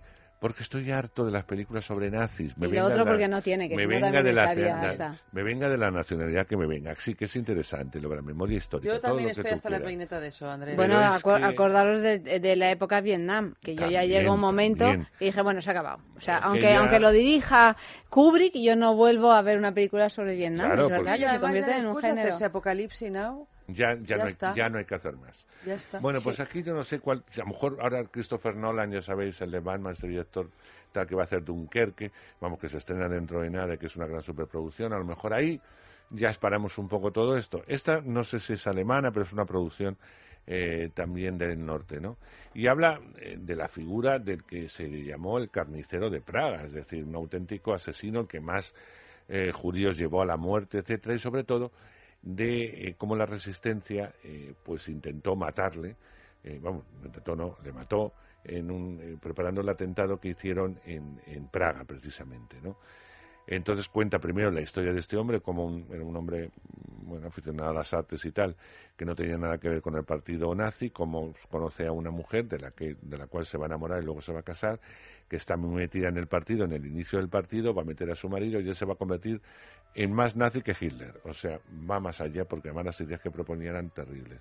Bueno, pues asistimos al ascenso de este hombre y por otro lado a, esa resistencia eh, en contra de este hombre para intentar parar eh, la masacre que cometió el, ejército y, y- y los militares nazis. Bueno, pues es esto, mm, es esto, ya está.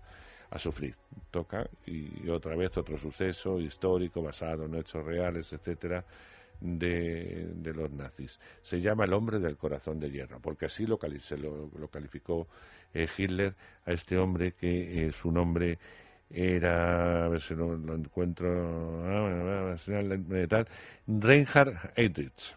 Este es el jefe de las SFG, la Gestapo y arquitecto de lo que él llamó Heydrich, sí, muy la, famoso, solu- en su- Sí, sí, a mí la me- solución vamos, final. En su cosa. La solución Sí. final, que era cómo cargarse a los judíos rápidamente, ¿no? Los, los métodos en que había que cargárselo. O sea, un carnicero absoluto. Pero este es al que a este le, le mataron. Le mataron en el atentado. en el atentado, pero es que en, en Praga, es que como acabo de estar, según lo ibas contando, me- eh, hay una hay una iglesia Sí, donde acabaron ahí, todos eh, encerrados los que mataron, los que los que organizaron este Sí, este que- gran les atentado. ¿no? inundaron y, y murieron y la iglesia sigue, sigue La, la iglesia sí. sigue allí y es un bueno es uno de los capítulos más aterradores porque además enviaron eh, a, a unos ingleses que cayeron en paracaídas Sí. por, donde él pasaba al final para, Claro, para pero- matarle, ¿no? Sí, pero vamos, fue como una bomba, eh, o sea, que pudieron Sí. alcanzarle, pero les costó, ¿eh? Porque salió vivo. en Bueno, allá por, por Praga y por toda esa zona O sea, es mentar a la bestia, o sea, decir Heydrich es, eh, sí, sí. Sí, sí, claro, Sí, es sí. que fue terrible lo Sí, que es hizo. que se cargó no sé a cuántos No, praguenses checos, luego, y checos y pocos, todo sí. lo que pillaba. Sí, sí. Así que bueno, pues yo te digo lo de la peineta. La tengo que ver porque la tengo que ver. Pero si yo tuviera que ir, pues como que me daría pereza. No siendo una mala película, ojo, que no lo es. Pero dices, "Uf, qué pereza. Sí. Pero bueno, hay gente que le gusta el cine histórico, pues para ellos. No, bueno, sí, a mí lo que me cansa de los de las películas de nazis es que parece que el único gran sufrimiento del planeta es ha Eh, sido el nazismo y bueno, la verdad es que hay está. bastantes más. Y ahora mismo. Bueno, lo que pasa es que claro, se hace más cine en Occidente y se habla de, nuestro sufrimiento, No, no, ¿no? No, es verdad. también, en Occidente Sí, también. sí, sí, sí. No, sí tienes razón. Bueno, ya para... Eva siempre tiene razón. Sí, tienes razón, sí. Cuando sentencia, sentencia. Eso sí. Pumba. Pumba. Cortando cabeza como. Vale. Andrés, querido, buenas noches. Buenas noches, hasta la semana que Eva, Buenas noches. buenas noches. Y ha realizado el programa Kelu Robles. Robles. Y, y bueno, pues eh, nosotros descansamos unos días, pero volvemos el lunes, como siempre, a partir de las doce y media de la noche, aquí mismo en el radio, para hablar de sexo, que es lo que nos gusta.